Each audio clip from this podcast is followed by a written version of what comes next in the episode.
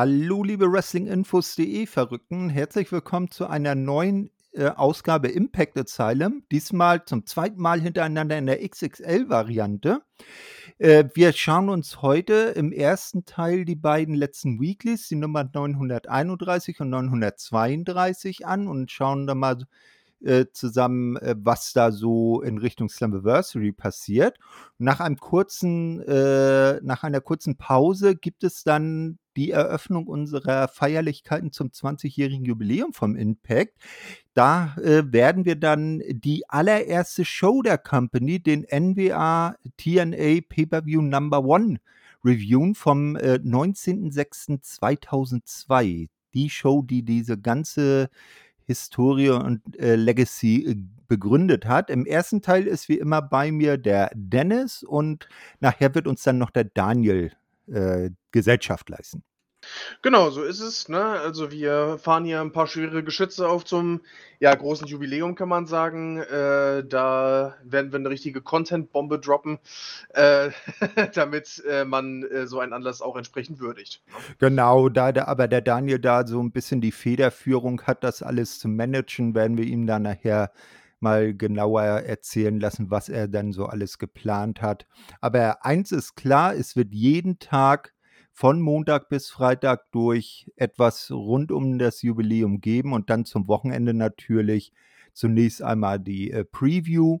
Und am Sonntag ist dann ja auch schon der Pay-per-View, den werden wir dann in der nächsten Ausgabe Impact Asylum danach reviewen, weil äh, das Ding leider von Sonntag auf Montag stattfindet und äh, wir ja zur arbeitstätigen Bevölkerung gehören und dann leider montags und unter der kommenden Woche etwas schwer Zeit haben, da dann einen Aufnahmetermin zu finden. Genau, richtig, ne? Aber ansonsten ähm, läuft es so ein bisschen ab wie so eine WrestleMania-Woche, wie wir das ja dieses Jahr auch wieder gemacht haben, äh, dass da wirklich jeden Tag auch was kommt. Äh, und ich glaube, da ist dann auch ein bisschen was dabei, ein paar Blicke in die Vergangenheit, ein bisschen äh, was so Zusammenfassungen. Äh, es ist nicht unbedingt selbstverständlich, dass eine Company sich 20 Jahre lang am Leben hält. Das äh, ja, schafft man nicht immer und von daher ja, sagen wir dann auch in diesem Sinne schon mal auf die nächsten 20 Jahre. Aktuell ist ja doch alles ganz gut im Aufwind und ich finde auch äh, die beiden äh, Shows, die wir jetzt gleich erstmal natürlich wie gewohnt erstmal behandeln, die beiden Weeklies, äh, setzen den Trend eigentlich fort, wie ich finde. Hm, ganz genau. Ja, dann lass uns mit der ersten loslegen, mit Impact 931. Und hier hat man äh, von Impact aus auch schon so ein bisschen an die Tradition der letzten 20 Jahre erinnert, und zwar im Opener. Zunächst gab es das alte äh, TNA-Opening mit This is TNA und auch die äh, schöne Explosion, die damals in den Asylum Years, deren erste Folge wir ja nachher noch besprochen, äh, besprechen, ähm, dann äh, die Grafik, die da eingespielt wurde zu Beginn, das wurde dann hier auch äh, gebracht, ist dann in den modernen neuen Trailer, der mir sehr gut gefällt, dann übergegangen. Ja, das hat Erinnerungen geweckt, muss ich sagen. Ja, und als erstes sehen wir dann Diana Perazzo, die kommt zum Kommentar, wo Tom Hennefan allerdings alleine sitzt, da Matthew Rewald ja in dieser Ausgabe wieder aktiv in den Ring steigt, nach, äh, mal abgesehen von seinem Gauntlet-Einsatz, äh, äh, ist er ja schon recht lange nicht mehr aktiv im Ring gewesen. Genau, der ja. wird ja quasi äh, im Lauf der Show dann gegen äh, Rich Swan antreten. Mhm. Äh, Rich Swan hatte sich ja im, im Zuge von Matt Redonos Verletzung die Impact Digital Media Championship sichern können und ähm, ja, aber dazu kommen wir dann erst später. Genau, und zwar soll es dann jetzt im ersten Match in einem Queen of the Mountain Qualifier äh, um einen der, oder den letzten Platz genauer gesagt, äh, oder naja, sagen wir, das wäre auch irgendwie falsch gesagt. Auf jeden Fall geht es um einen Platz im Queen of the Mountain Quali äh, Queen of the Mountain Match bei Slammiversary. Äh, gleich eine Zunge, äh, Knoten in der Zunge. Ja. Ähm, denn die gute Savannah Evans, natürlich mit Tasha Steels an ihrer Seite, äh, tritt gegen Mia Yim um deren Platz im äh, Match an. Ähm, eigentlich war es ja so ausgelobt, dass nur amtierende oder ehemalige Knockouts-Championessen in diesem äh, Queen of the Mountain Match stehen dürfen. Das ist Savannah Evans natürlich beides im Moment nicht. Aber ähm, man hat dieses Match vereinbart, weil zwischen äh, Mia Yim und dem Duo Steels Evans natürlich Beef besteht und man das aus äh, sich ein bisschen äh, da warm halten möchte. Und die gute Diana ist ja auch nicht ohne Grund am Ring, denn sie ist ja in der Vorwoche, Vorwoche explizit von Tasha Steels dazu eingeladen worden, hier entweder in der Ecke von Savannah mitzustehen oder das Match vom Kommentar aus zu beobachten. Genau. Ne, das ja. hat sie, dem ist sie ja jetzt auch nachgekommen. Ja, das Match beginnt, beginnt dann, wie man sich äh, denken kann. Savannah setzt auf ihre Kraft und Mia versucht mit ihren technischen Skills gegenzuhalten. Ähm, mit Matchverlauf zieht Savannah das Ganze dann immer mehr an sich. Mia strampelt sich wieder frei, also ähm, kann er das Momentum auf ihre Seite äh, bringen und setzt Savannah sichtlich zu. Hiernach wogt es dann etwas ausgeglichen immer hin und her. Irgendwann will Tascha dann zugunsten von Savannah eingreifen, doch Jordan Grace eilt herbei, sie auch Teilnehmerin am äh, Queen of the Mountain Match und hindert sie daran. Und dann setzt es den Eat the Feed von Mia zum Sieg und Mia Yim äh, hat ihren Spot im Queen of the Mountain Match verteidigt und weiterhin stehen nur amtierende oder ehemalige Championessen in dem Match. Genau, also ein solider Opener, den wir hier gesehen haben. Ähm, man merkt Evans manchmal noch an, dass sie so ein bisschen grün ist, aber Miriam kann mit ihrer Erfahrung dann halt sie aber auch da gut durch das Match ziehen, sage ich jetzt mal, sodass es eigentlich nicht großartig aufgefallen ist. Das Ende wirkte so ein bisschen, bisschen äh, verdreht, äh, würde ich fast sagen, mit dem, mit dem einen Spot. Ähm, oder halt diese die letzte Sequenz da. Ähm, aber ähm, das ja, schmälert das jetzt auch nicht wirklich. Ich finde es auch schön, dass Miriam wieder den Eat-Feed äh, als, als Finisher hier benutzt. Und ähm, ja, auf jeden Fall ein schönes Opening-Match. Äh, das kann man so machen. Ja, den hat sie von Gail Kim geerbt. Das war ja deren alter Finisher. Ja, nach genau. dem Match stolziert dann Diana nach draußen. Und man merkt, dass äh, Tascha und sie doch nicht so good friends sind. Oder der, äh, der Feind meines Feindes ist mein Freund ja eher. Mhm. Ja, weil sie beide ja in Mia Yim eine Gegnerin sehen. Jedenfalls, äh, als sie dann nach draußen stolziert, äh, kommt sie auch an Tascha vorbei und blickt noch so ein bisschen verächtlich auf sie hinab und äh, haut dann ab. Und damit ist dann auch äh, das äh, vorerst erledigt. Äh, dann wird wie üblich die Card für den Abend vorgestellt und man sieht ein Earlier Today Video. Eddie Edwards sitzt in seiner Umkleidung, bekommt Besuch von niemand anderem, TNA-Legende von Sharkboy. Mhm. Ja, diskutiert mit dem erstmal den Begriff Respekt. Und dann taucht auch noch Chris Harris auf. Ja, äh, und hält ihm vor, äh, wie er sich verändert hat. Also Wildcat Chris Harris, äh, auch ein äh, äh, Pionier der ersten äh, Stunden von TNA Impact, äh, hat damals das legendäre Tag-Team America's Most Wanted mit Cowboy James Storm gegründ, äh, begründet. Ja. Und äh, du wirst das ja nachher sehen, wenn wir dann den äh, anderen Pay-Per-View reviewen, oder hast die Show ja schon gesehen im Vorwege. Ja. Äh, der gute Chris Harris ist in den letzten 20 Jahren etwas auseinandergegangen, ne? Ja, das stimmt, das stimmt. Das, äh, das hat mich auch ein bisschen gewundert. Der war ja, glaube ich, mit James Storm in der Form auch sechsmal NWA World Tag Team Champion, mhm. irgendwo zwischen 2-2 und 2-6, glaube ich. Also, ähm, der hat natürlich auch schon so ein, so ein gewisses Resümee, das er da vorlegen kann. Aber das hat einen Moment gedauert, bis ich kapiert habe, bis wer, der, wer der überhaupt steht. Muss ich, muss ich ehrlich sagen. Das hat mich, äh, ich will nicht sagen schockiert, aber ja, es, es war eine Überraschung, definitiv. Also überhaupt ihn erstmal zu mhm. sehen und dann auch ein bisschen zu sehen, wie er sich verändert hat. Aber natürlich Legende, absolut. Also. Mhm, genau, er sollte auch nicht die letzte, das letzte Gesicht aus alten Tagen sein, das wir in den letzten zwei Shows dann noch zu, äh, gesehen haben. Aber da kommen wir dann bei Zeiten dazu. Ja, äh, ja äh, Sharkboy hat man ja hin und wieder schon mal wieder gesehen, aber nicht äh, jetzt nicht ständig. Ähm, ist aber natürlich auch eine TNA-Legende. Ja, als, ja, ne genau, als nächstes. Äh, was ich, hm? äh, was ich noch sagen wollte, ähm, wir haben ja noch ein paar Plätze offen in diesem äh, Match. Ähm, in dem Ten-Man-Tag-Team-Match. Ja, ne? ja, genau. Mhm. Impact Originals gegen Honor No More quasi. Ähm, und jetzt haben wir da zwei, die natürlich dann so ein bisschen äh, Eddie Edwards die Stirn bieten, sage ich jetzt mal. Äh, wer wer weiß, ne? Ich meine, allzu viel Zeit bleibt ja jetzt eigentlich nicht mehr, aber es könnte ja sein. Es könnte ja sein. Mal, mal schauen. Ja, ähm, als nächstes sehen wir dann The Influence. Sie laufen backstage umher und treffen auf Rosemary die auf einer Leiter steht und Havocs Maske in der Hand hält und ziemlich bedröppelt reinschaut, weil Havok ja in der Vorwoche vom Mascher gemaschert wurde mhm. oder zermatscht wurde. Ähm, dann wollen Tennille und Madison die gute Rosemary damit et etwas fröhlicher stimmen, indem sie ihr ein neues Make-up anbieten. Ja? Mhm. Rosemary meint äh, dann zu Madison, sie solle mal lieber das Make-up äh, behalten. Wenn Decay mit The Influence fertig wäre, würde sie es selbst brauchen, um das Gesicht, welches Rosemary ihr dann zuvor abbeißen werde, halbwegs wieder ansehnlich hinzubekommen.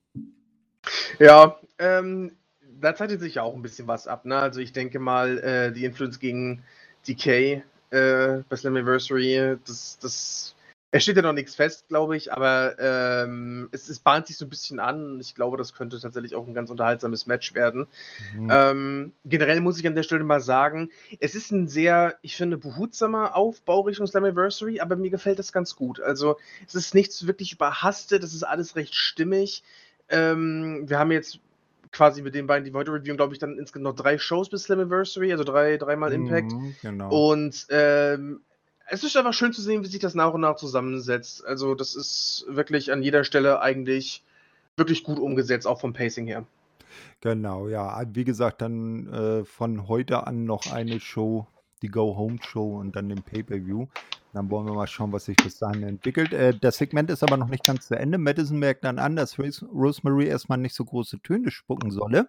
Sie sei ja alleine und dann plötzlich kommen aus dem Dunkel Crazy Steve und Black Taroos dazu. Mhm. Und Crazy Steve lacht natürlich eh irre. Er ist ja auch crazy. Mhm. Ja, und ähm, The Influence gehen dann mal lieber schnell stiften. Ja, äh, ich sag ja, also ich, äh, ich, ich, ich mag alles, was, was um diese ganze, naja, man kann es eigentlich schon Stable nennen, was da, was da herum passiert. Ähm, und ich weiß nicht, auch, auch die Influencer haben für mich irgendwie was, was Unterhaltsames an sich. Irgendwie schaffen die eine ganz gute Dynamik miteinander. Die sind so komplett unterschiedlich vom, äh, ähm, ja, vom, vom, vom, ich sag jetzt mal vom Gimmick her, von, von der Art her. Es passt aber irgendwie echt gut zusammen in den Segments. Ich weiß nicht, das, mhm. diese, diese eine Seite, die so verstören will, die andere, die dann ja, so ein bisschen ihr, ihr Ding macht. Es ist, äh, es, es passt irgendwie erstaunlich gut zusammen. Das ist auch nicht unbedingt selbstverständlich, finde ich, aber es funktioniert. Das ist wohl richtig. Ja, als nächstes sehen wir dann Trey Miguel, der sich für das kommende Match dann an die Seite von Tom Hennefan ans Kommentar setzt. Denn es geht jetzt, ähm, das hatten wir ja letzte Woche äh, mitbekommen, um Kenny Kings Ultimate X äh, Spot. Bei Slammiversary. Da ist er ja äh, von Blake Christian herausgefordert worden und hat seinen Spot im äh, Match, im Titelmatch bei Slammiversary aufs Spiel gesetzt und das sollte jetzt ausgefochten werden. Zunächst äh, dominiert Kenny recht eindeutig, ähm, als Blake dann einen Stump auf den in den Seilen hängenden Kenny landen kann, ist er dann erstmal am Drücker und landet Two Counts. Am Ende holt Kenny mit dem Flush aber doch den Sieg und behält seinen Platz im Ultimate X-Match bei Slammiversary.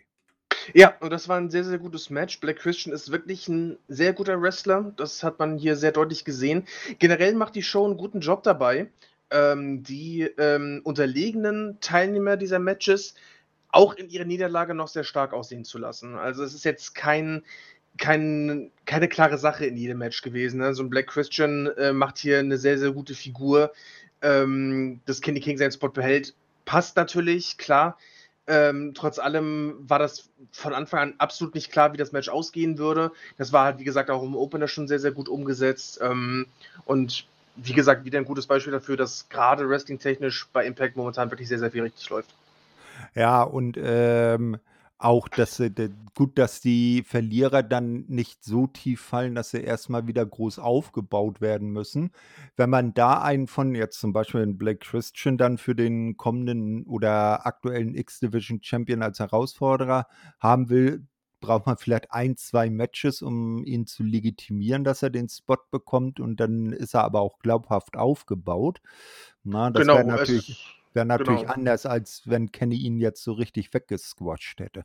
Ja, richtig. Also, es ist halt quasi nicht nur, ich sage mal, für den Moment einfach 'ne gute Darstellung des des unterlegenen Wrestlers, sondern man hält sich damit natürlich auch, äh, langfristig so 1, 2 Türen mehr offen, ähm, und, äh, stellt sein Roster damit auch in der Breite 'n bisschen besser dar.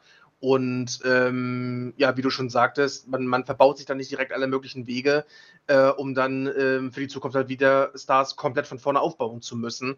Von daher, ähm, ist das schon sinnvoll, vor allem, weil weil, äh, Impact ja grade jetzt auch wirklich relativ viele, ähm, gute Anwärter für, ähm, das eine oder andere spektakuläre X-Division-Match hat und dann hat man da gleich 'n paar, auf die man wieder zurückgreifen kann. Genau. Als Nächstes sehen wir dann W. Morrissey, der wird backstage von Bhupinder Gujjar aufgesucht. Der bedankt sich für Morrisseys Hilfe in der letzten Woche und bietet ihm dann für sein heutiges Match ebenfalls Hilfe an. Danach hört man dann im Hintergrund nur PCO äh, Morrissey schreien. Die beiden sollen ja dann in dieser Show im Tag-Team antreten. Der schaut dann rüber zu PCO, schlägt, ähm, und PCO schlägt da irgendwie auf eine Kiste oder einen Sarg. Das war nicht so ganz eindeutig zu erkennen. Morrissey meint dann nur, dass er heute schon zurechtkommen würde. Und Bupinder verzieht sich dann wieder. Ja, also, ähm, jetzt, wo man natürlich weiß, dass, äh, dass Morrissey bei Impact, äh, ja, äh, erst nicht mehr zu sehen sein wird, kann man sich natürlich denken, in welche Richtung das geht. Äh, ich finde es echt ein bisschen schade, weil diese diese Dynamik zwischen, äh, Bhupender und Morrissey hat gerade angefangen, mir irgendwie zu gefallen, so so unterschiedlich die auch sind und so so so random das anfangs auch wirkte. Irgendwie hatte das so 'n so 'n so 'n gewissen Feel-Good-Aspekt an sich. Ähm, und ja, es ist natürlich ein bisschen 'n bisschen schade, dass wir Morrissey dann wohl in allzu naher Zukunft wohl erst nicht mehr sehen werden. Ähm vor allem, ich bin mir jetzt nicht ganz sicher, hatten wir nicht noch 'n weiteren Teilnehmer für das Ultimate X-Match? Ah ja, stimmt, hast du recht. Äh, nach dem Match wurde noch bekannt gegeben, wer den letzten Spot bekommt.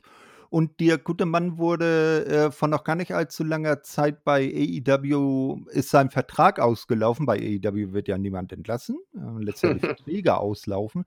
Der gute Jack Evans, ehemaliger Tag-Team-Partner von Angelico bei Hy The Hybrid 2, steht jetzt hier direkt instant im Titelmatch. Genau, ähm, darauf wollte ich nämlich hinaus. Es war übrigens nicht der letzte, sondern der fünfte, also der vorletzte Teilnehmer äh, der jetzt Äh, bekannt ah, ja, ist. ja, ja, genau. Der letzte wird wurde ja in der letzten Show dann aber da kommen wir dann da gleich noch dazu. Genau, genau. Also, Jack Evans habe ich ja damals über Lucha Underground kennengelernt. Ähm, ich sage mal, 'n Meister seines Faches auf jeden Fall. Der passt in dieses Match perfekt rein. Natürlich 'n bisschen, ich sage mal, so aus'm Nichts, dass er dann quasi anders als die anderen dann so ohne, äh, Qualifikationsmatch da reingebuckt wurde, aber das finde ich, ist trotzdem okay. Und wie gesagt, äh, so kaum einer ich sage mal, von den, ja, weiß nicht, ob er jetzt wirklich Free Agents ist, aber in der Mangelung eines besseren Wortes, keiner von den Free Agents hätte da in so 'n Match so gut reingepasst wie Jack Evans. Von daher finde ich, das ist 'ne sehr gelungene, äh, ja, ich sage mal, Ergänzung dieses Matches. Genau, er wird's ja wahrscheinlich nicht gewinnen, aber je nachdem, welche Figur er dann in dem Match macht, kann man ja, äh, vielleicht dann ihm 'nen Vertrag anbieten und 'ne Verstärkung und Bereicherung für die X-Division wäre auf jeden Fall. Würde Genau, ich würde ja. ich sehr gut finden, weil Mhm. weil wie gesagt, ich finde es 'n bisschen schade, dass er bei AEW weg ist. Ich verstehe es natürlich, weil, ja, das Roster ist halt sehr, sehr voll. Da ist halt nicht für jeden mehr Platz, aber der hat einfach wahnsinnig viel Erfahrung. Der ist 'n richtig, richtig guter, äh, Worker, 'n super Highflyer, ist immer für den einen oder anderen, äh, ansehnlichen Spot gut. Und, ähm, ja, den längerfristig bei Impact zu sehen, würde mir persönlich zumindest sehr gut gefallen. Mhm.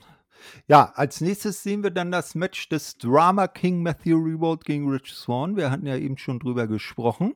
Genau. Ähm, in zunächst sehen wir aber einen kleinen Einspieler de äh, einer Independent-Show von Wrestling Revolver und, äh, wie mir das erklärt wurde, ist das ja die Promotion von Sami Callihan. Und Genau. da hat der gute Rich Swann nämlich Matt Cardona den, äh, Digital Media Champion-Titel abgenommen. Ähm, Genau. doch, äh, Matt Cardona, der alte, äh, Zausel, hat sich gedacht: „Ne, nur der, der den Gürtel hat, ist der Champion“ und ist mit selbigen Stiften gegangen. Aber auch da werden wir noch später noch zu kommen.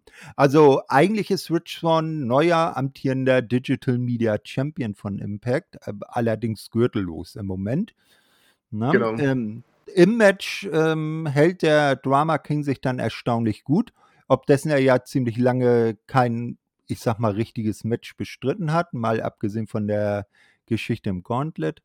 Ähm, am Ende muss er sich aber dann doch dem Phoenix Splash von Rich Swan geschlagen geben.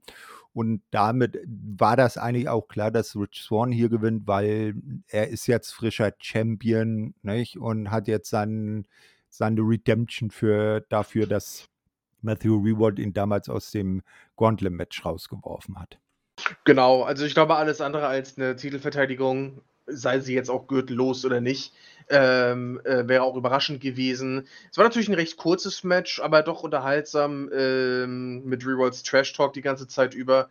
Das konnte man sich äh, eigentlich ganz gut geben, ist in der Form auf jeden Fall äh, doch ganz zweckgemäß und ähm, ja, bin dann mal gespannt, wann, wie es dann mit, mit, Swan weitergeht und auch mit Revolt, ob, ob wir jetzt doch wieder ein bisschen öfter, ein bisschen aktiver im Ring sind. An, am Kommentar gefällt er mir ja eigentlich auch sehr gut. Ähm, aber mhm. da müssen wir uns wohl überraschen lassen, schätze ich. Ja, vielleicht fährt er das ja so ein bisschen zweigleisig, dass er nur punktuell noch äh, im Ring antritt. Mhm. Muss man ja schauen. Ja, dann gibt es einen Rückblick auf BTI. Die gute Mascha Slamovic hat jetzt nämlich die Schnauze voll, dass sie immer äh, Open Challenges worked, also äh, gegen ähm, Hänflinge antritt, sage ich jetzt mal schon, gegen Jobberin. Mhm. Äh, nee, sie geht jetzt selber auf die Suche nach Gegnerinnen. Also ihr, ihr letzter Sieg gegen Havoc hat sie doch dazu beflügelt. Und bei BTI ist sie dann nach einem Match von Alicia Edwards aufgetaucht und hat der im Ring einen Umschlag übergeben und ist dann wieder abgehauen.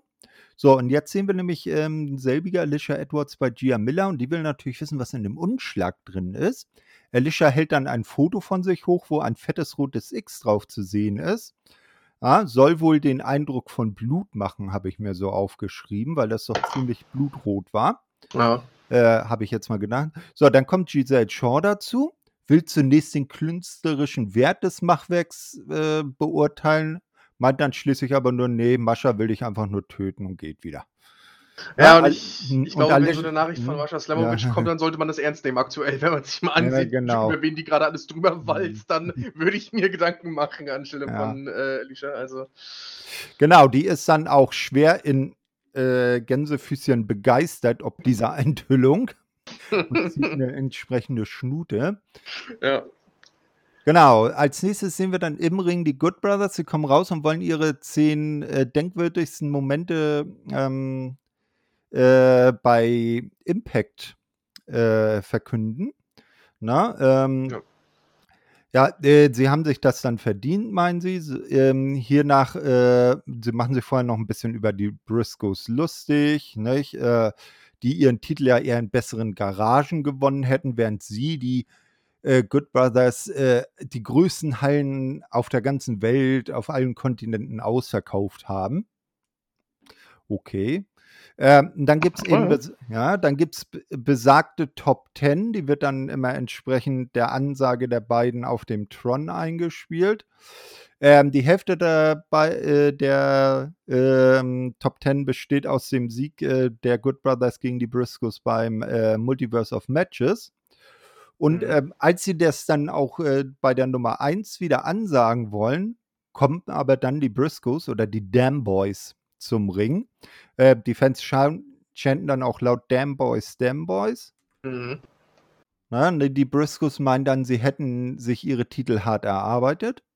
Sie würden auf ihrer Hühnerfarm arbeiten, wenn die Good Brothers einfach nur faul in der, äh, auf der Seite liegen würden.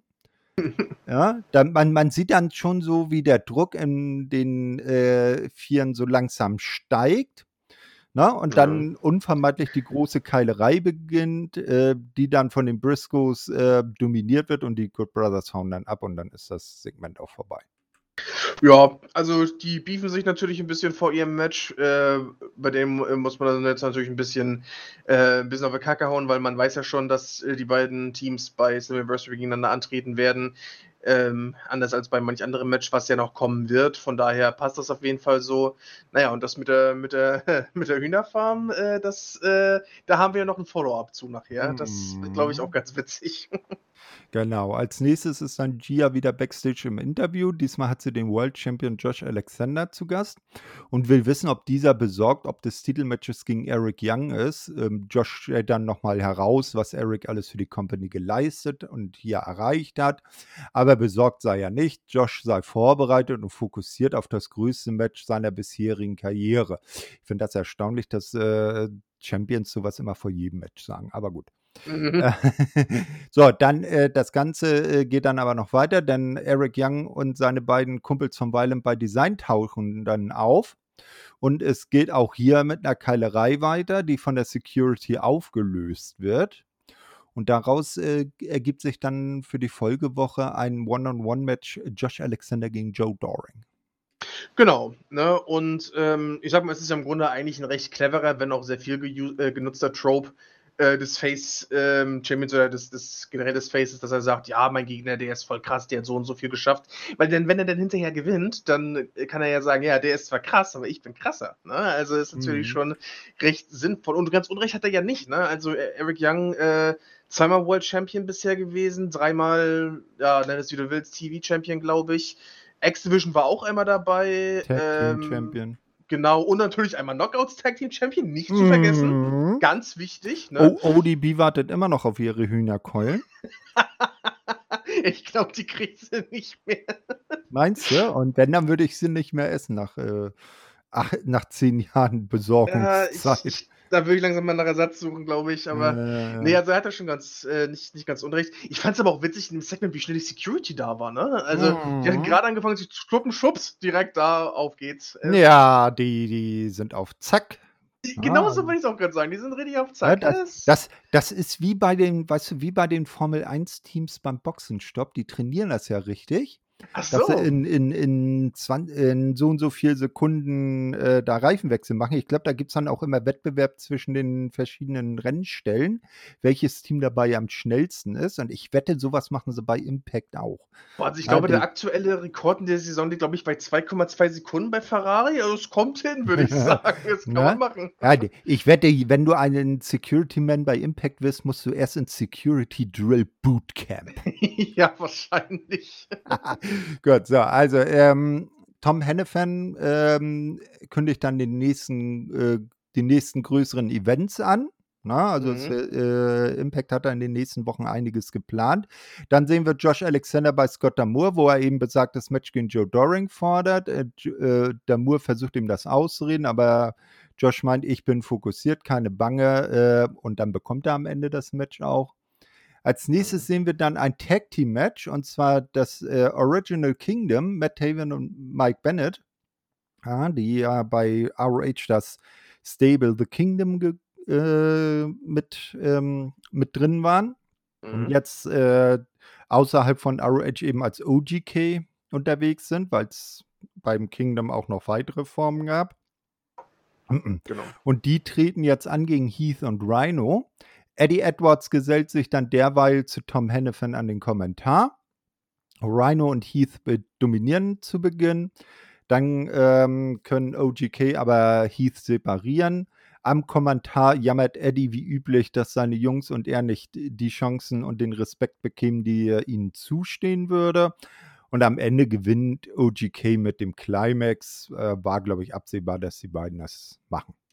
Das war absehbar, ja, und es ist auch meiner Meinung nach das einzig Richtige, was äh, hier entschieden wurde. Letzten Endes muss man Anna ja auch ein bisschen stärken. Wie gesagt, das ist immer so ähm, recht 50-50 gewesen, ähm, was ihre, ich sag mal, Siegesbilanz angeht.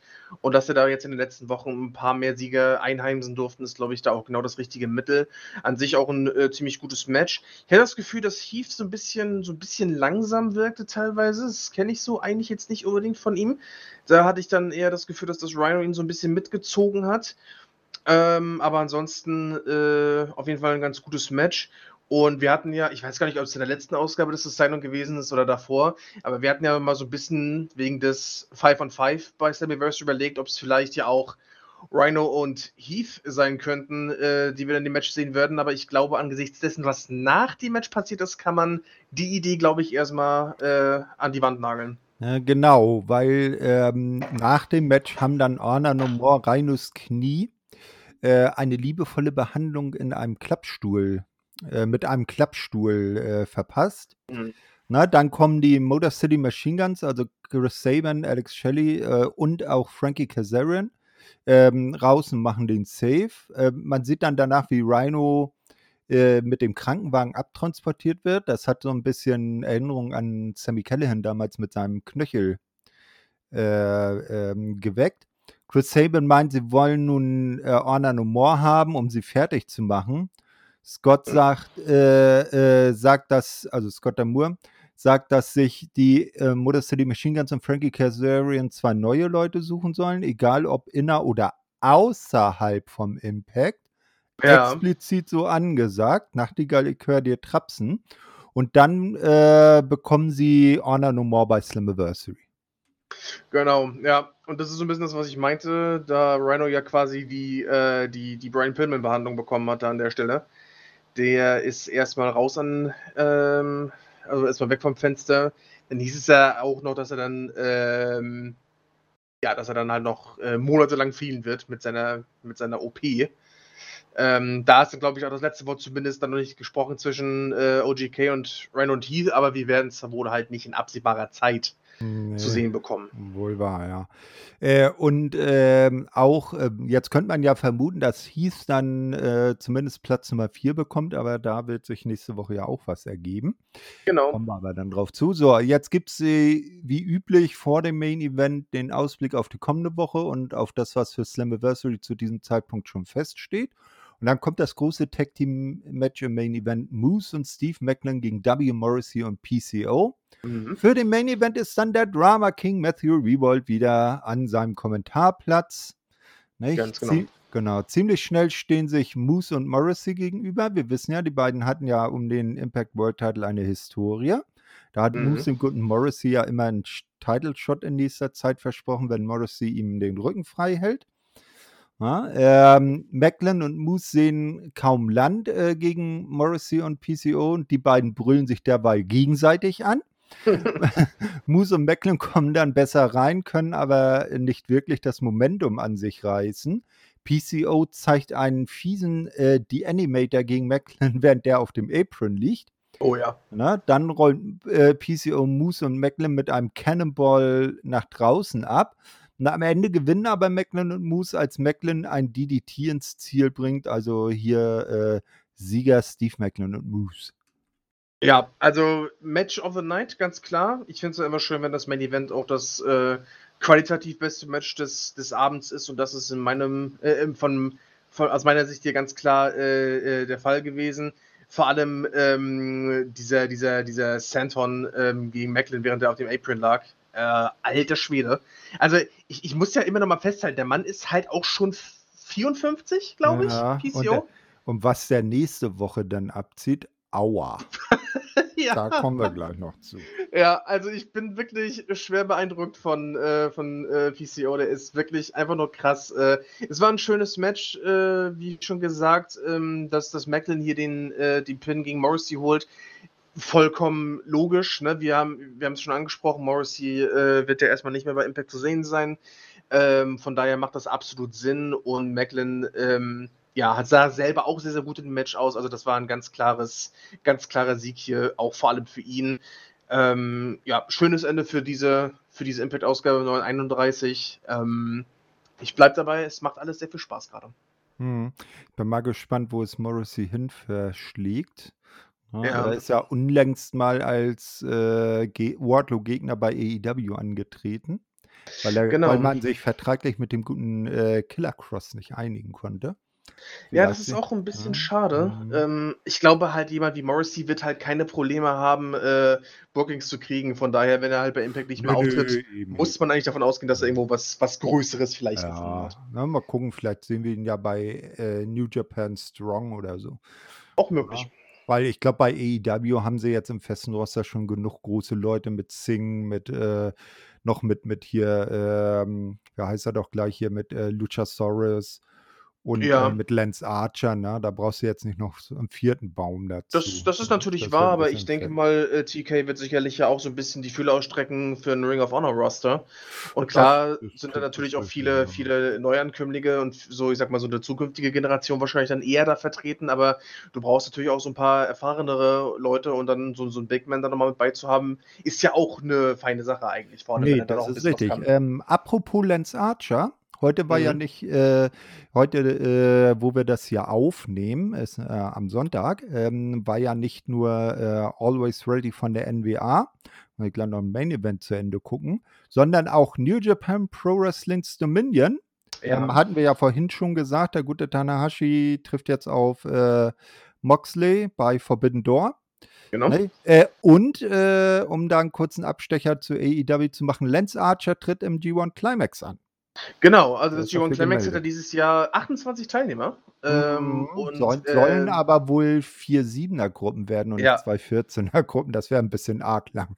Ja, ja, genau. Also da, da bin ich mal gespannt, wie genau das dann umgesetzt wird. Aber generell äh, finde ich es eigentlich sehr, sehr cool, dass äh, äh, Lance Archer mit dabei ist, weil ich finde den auch immer noch, ne, auch wenn er mittlerweile auch Mitte 40, glaube ich, ist, auch immer noch krass underrated.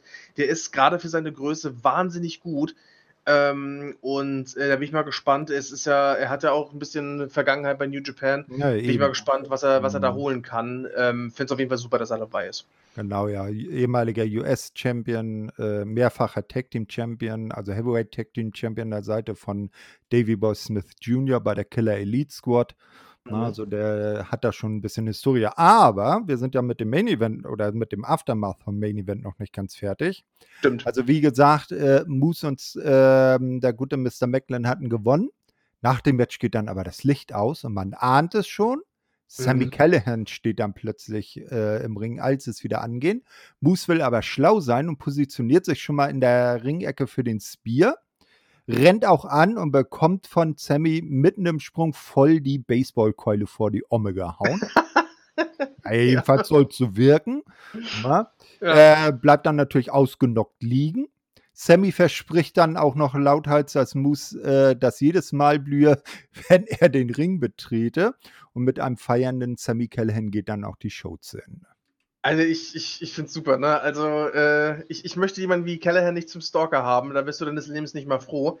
Ich bin ja mal wirklich gespannt, wie das dann irgendwann ausgeht zwischen den beiden, weil entweder äh, macht, macht Callahan jetzt nach und nach ihn einfach völlig zur Schnecke oder Moose tickt irgendwann vollkommen aus und lässt dann nichts mehr von Callahan übrig, was man noch beerdigen könnte. Also das könnte noch witzig werden mit den beiden. Auch da äh, geht es ja ein bisschen voran in der zweiten Ausgabe, die wir gleich noch besprechen. Mhm. Aber ähm, ja, also ich, ich, wie gesagt, ich sag's immer wieder, ich, ich mag Callahan sehr. Ich, ich finde es schön, dass er hier so ein bisschen auf die Jagd geht. Das passt extrem gut zu ihm, diese, diese Art des äh, ja, Stalkens, sag ich jetzt mal, in der Mangelung eines besseren Wortes. Ähm, schönes Ende für die Show. Ein bisschen chaotisch, aber genau richtig. Ähm, vielversprechend für, für die nächste Show. Ja. Äh, genau, wir können ja schon ein bisschen vorgreifen, weil wir ja in der Regel nicht die äh, Aussicht, äh, die immer vor dem Main Event äh, kommt, äh, äh, explizit aufdröseln. Es wird bei Slammiversary ein Monsters Ball Match zwischen den beiden geben. ja, wir hatten ja gerade vor, oh, ich glaube, letzten Monat war das, ne? Monsters Ball Match. Hm, richtig. Deswegen ein bisschen überraschend, dass die Stipulation jetzt ne, schon wieder kommt, aber Sie äh, passt bei den beiden. Ja, sie passt extrem gut, ganz genau. Also die passt wahnsinnig gut, weil äh, die, die hätten sich ja sowieso komplett die, die, die Köpfe eingeschlagen müssen. Wir brauchen wir uns, brauchen wir uns nichts vorzumachen. Ähm, das letzte war ja zwischen PCO und Jonah. Das war ja bei, Doch, bei doch. Impact. Ja, ja. Genau. Ich glaube, bei irgendeiner Plus-Show, ne? Äh, Irgendeinem Plus-Special Mhm. war das, ne? Ja, ja, ich glaube auch, genau. Und davor, das, das hatte ich auch nochmal rausgefunden, weil mich das interessiert hatte, weil es mich gewundert hat im Nachhinein. Das letzte Monsters Bowl Match davor äh, war äh, ein Fatal Four-Way äh, in der Mhm. Knockouts Division. Das hatte Savannah Evans gewonnen. Mhm. Äh, das war dann schon irgendwann Oktober, glaube ich, letztes Jahr. Ähm, aber ja, wie gesagt, wie du, wie du schon richtig äh, gesagt hast, es ist eine Stipulation, die extrem gut zu den beiden passt. Die werden sich wahrscheinlich komplett umbringen in dem Ding, äh, in, in diesem Match. Ähm, von daher sehr, sehr gut gewählt und das wird wahrscheinlich eine absolute Schlacht bei Slammiversary, auf die ich mich jetzt schon sehr freue. Äh, genau, ja, gehen wir zur nächsten Show. Jo. Impact 932, ähm, wo die alte Show mit Sammy aufhört, fängt die neue nach dem üblichen äh, Rückblick auf die Vorwoche mit ihm an. Der gute Sammy meldet sich per Einspieler. Er hackt sich ja immer in das Signal. Genau. Ne? Ähm, und er erklärt äh, nun, dass die Aktion in der letzten Woche erst der Anfang war. Er werde so lange weitermachen, bis Moose und Gnaseln, äh, äh, er werde so lange weitermachen und am Ende dieser Show werde Moose um Gnade winseln. Ja, da wird schon ordentlich Stimmung gemacht auf jeden Fall. Äh, da darf man gespannt sein, wie das dann tatsächlich ausgeht nachher, ne? Äh, genau. Ja, dann kommt das neue Intro der Weekly. Schaut nice aus. Ja, ne? absolut. Ja. Genau, ja. Äh, und dann das erste Match, Tennille Dashwood an, äh, mit Madison Rain an ihrer Seite gegen Rosemary. Also das Aftermath nach der Geschichte auf der Leiter. Mhm. Ähm, Tenil dominiert Rosemary, die ohne Havoc im Match ist, da diese ja mm, von Mascha, äh, sich noch von Mascha äh, erholen muss. Mhm. Dann kommt aber The Demon's Assassin, so nennt sich Rosemary ja, besser ins Match und kann Tenil merklich in Bedrängnis bringen. Zum Ende wollen The Influence Rosemary austricksen. Doch diese äh, schickt Tenil in ihre eigene Tag-Team-Partnerin und hält sie dann äh, mit einer Brücke bis drei auf der Matte und so hat dann Rosemary gewonnen. Ähm, nach dem Match attackieren äh, Influence äh, Rosemary dann noch und Taya Valkyrie kommt raus und macht den Save. Und äh, Taya und Rosemary, wie man es so, so, richtig schön kennt, also, äh, die, die beiden äh, fiesen Mädels gehen an zwei Ringseiten auseinander. Eine äh, Taya be äh, beobachtet die eine, Rosemary die andere. Sie gehen langsam rückwärts in den Ring, dann stoßen sie mit den Rücken aufeinander, drehen sich langsam zueinander um und schauen sich lauernd an. Uh. Ja, die, die, trauen sich nicht so hundertprozentig, jedenfalls nicht mehr.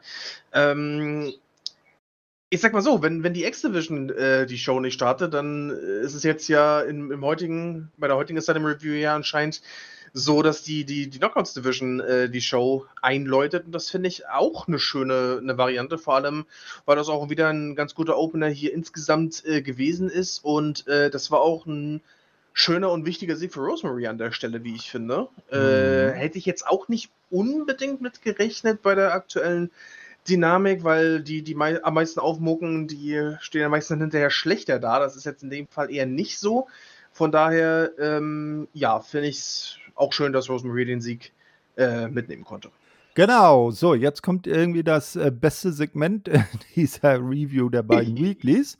Ja. Die Good Brothers besuchen die Chicken Farm der Briscoes. Mhm. Na, sie wollen Traktor fahren, kriegen das Ding auch gestartet, aber irgendwie äh, können sie damit nicht losfahren, sondern irgendwie nur vorne die Lade, äh, äh, den La die Ladeschaufel hoch und runter.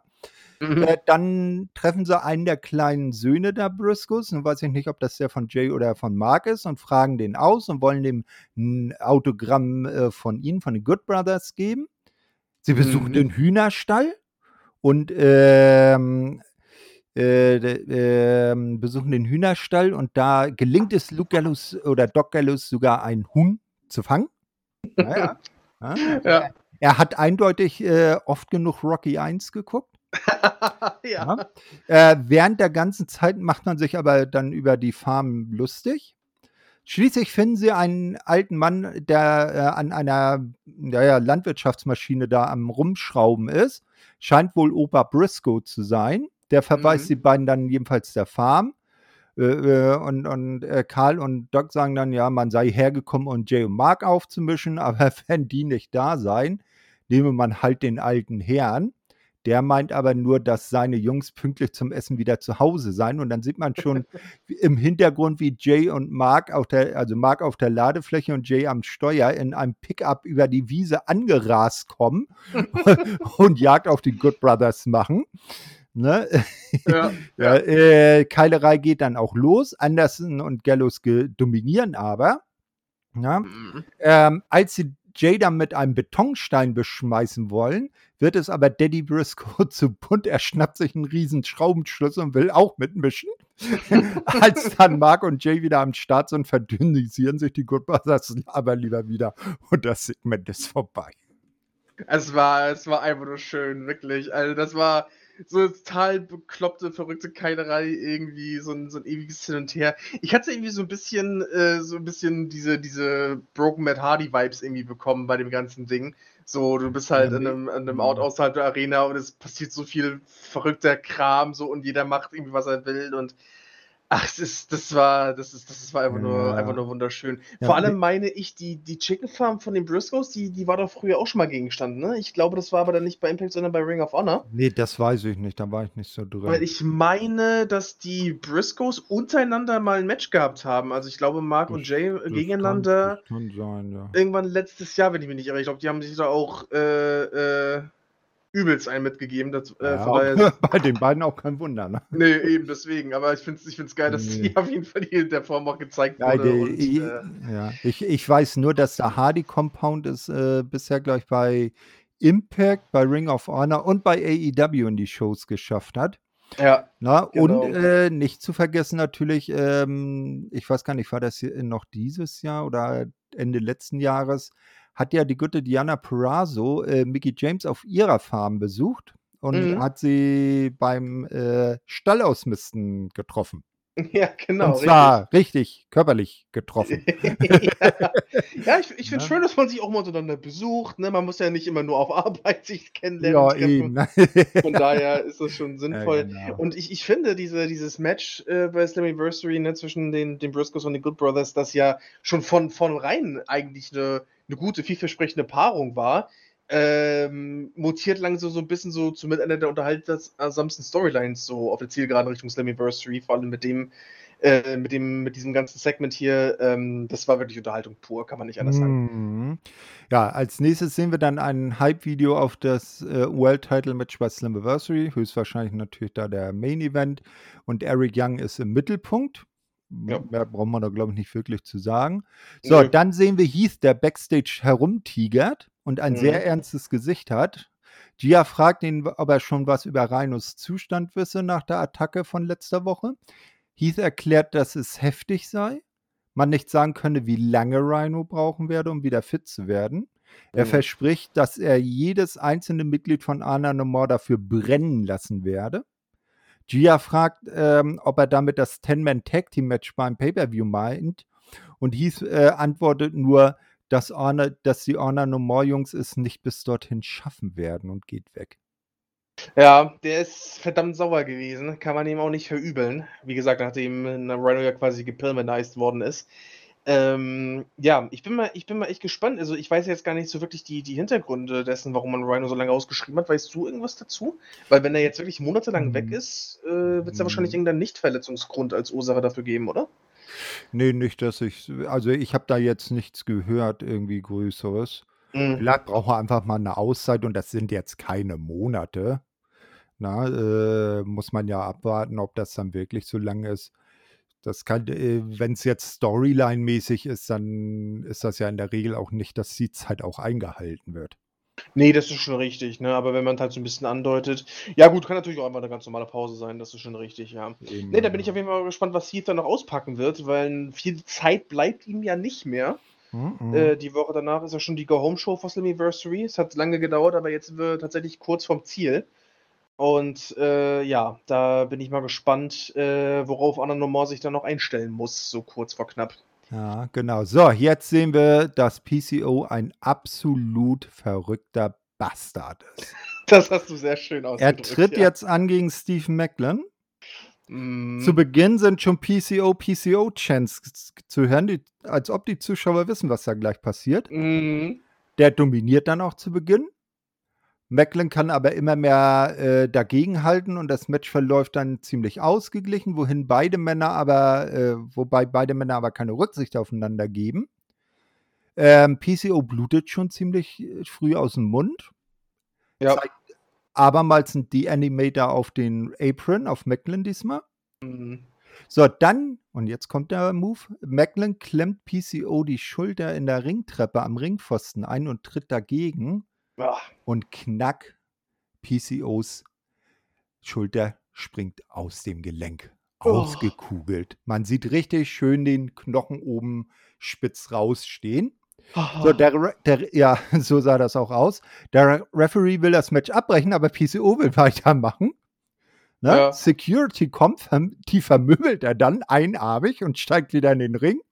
Da verpasst die Macklin dann aber ein DDT auf den Stuhl und es folgt der Three-Count. Macklin äh, gewinnt das Match also. Äh, also, und nach dem Match plötzlich, äh, als PCO sich wieder regt, äh, haut Macklin dann doch aber ganz schnell ab. Und dann sieht man, wie PCO von der Security umringt im Ring steht und äh, schön der Arm aus der äh, Gelenkpfanne gehüpft ist. Boah, also der Typ, der Typ ist doch kein Mensch. Also, nee, er ist, er ist ein Modern Day Frankenstein. Ja, wirklich. Also das, das ist so ein harter Hund, ne? Unglaublich. Also scheint ja irgendwie jetzt langsam äh, äh, weiß ich nicht, äh, zum, zum Trend zu werden, dass alle mit irgendwelchen Arm- und Brustmuskeln und Schulterverletzungen hier äh, noch ihr Ding durchziehen. Aber, oh, also erstens sah das wahnsinnig hässlich aus. Na, äh, also, äh, aber, hier, äh, aber hier muss man ehrlich sagen, er hat sich die Verletzung ja erst im Match geholt und ist nicht wie Cody bei WWE mit der Verletzung ins Match gegangen. Das ist natürlich wahr. Das ist dann ähm, wieder was anderes. Ne? Das ist natürlich ein Unterschied, das ist richtig, aber der, der, der hat sich davon ja auch gefühlt gar nicht be be beeindrucken lassen. So. Also hat ihn, hat ihn gefühlt überhaupt nicht gejuckt. Also, äh, der Typ hat nicht mal eine Latten am Zaun. Ne? Also natürlich schon im relativ positiven Sinne, aber trotzdem. Boah. Also es hätte mich auch eins nicht gewundert, wenn er das gemacht hätte. Kennst du äh, die Lethal Weapon Filme? Äh, ja.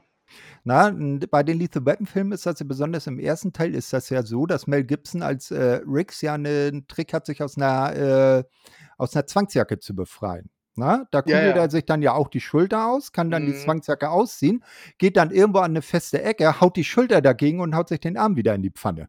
Oh, ja. Ich hätte jetzt nichts, äh, mich nicht schwer gewundert, wenn PCO das auch gemacht hätte. Oh ja, das, das wäre es das wär's echt noch gewesen. Also es hätte, das hätte mich, glaube ich, auch nicht mehr gewundert. Ja, stimmt, das ist ein guter, äh, ein guter Einwand. Ich erinnere mich da an, an eine gewisse Serie, wo jemand, glaube ich, Handschellen drin hatte, dann hat er sich den Daumen irgendwie gebrochen, damit er die Hand da rausziehen konnte. Das war irgendwie ähnlich. Hm. Aber ja, also, also so PCO ist nicht von dieser Welt. Das ist wirklich, wirklich ja. Wahnsinn. Ähm, natürlich auch wieder ein schöner Sieg für Macklin hier. Ne? Also wie schon letzte Woche, der ihn auch nochmal so ein bisschen bisschen Momentum gibt, aber man, man kommt natürlich nicht umhin, eigentlich fast nur über diesen Spot zu reden, ne? Und was für ein, was für ein kranker Sack PCO eigentlich sein muss.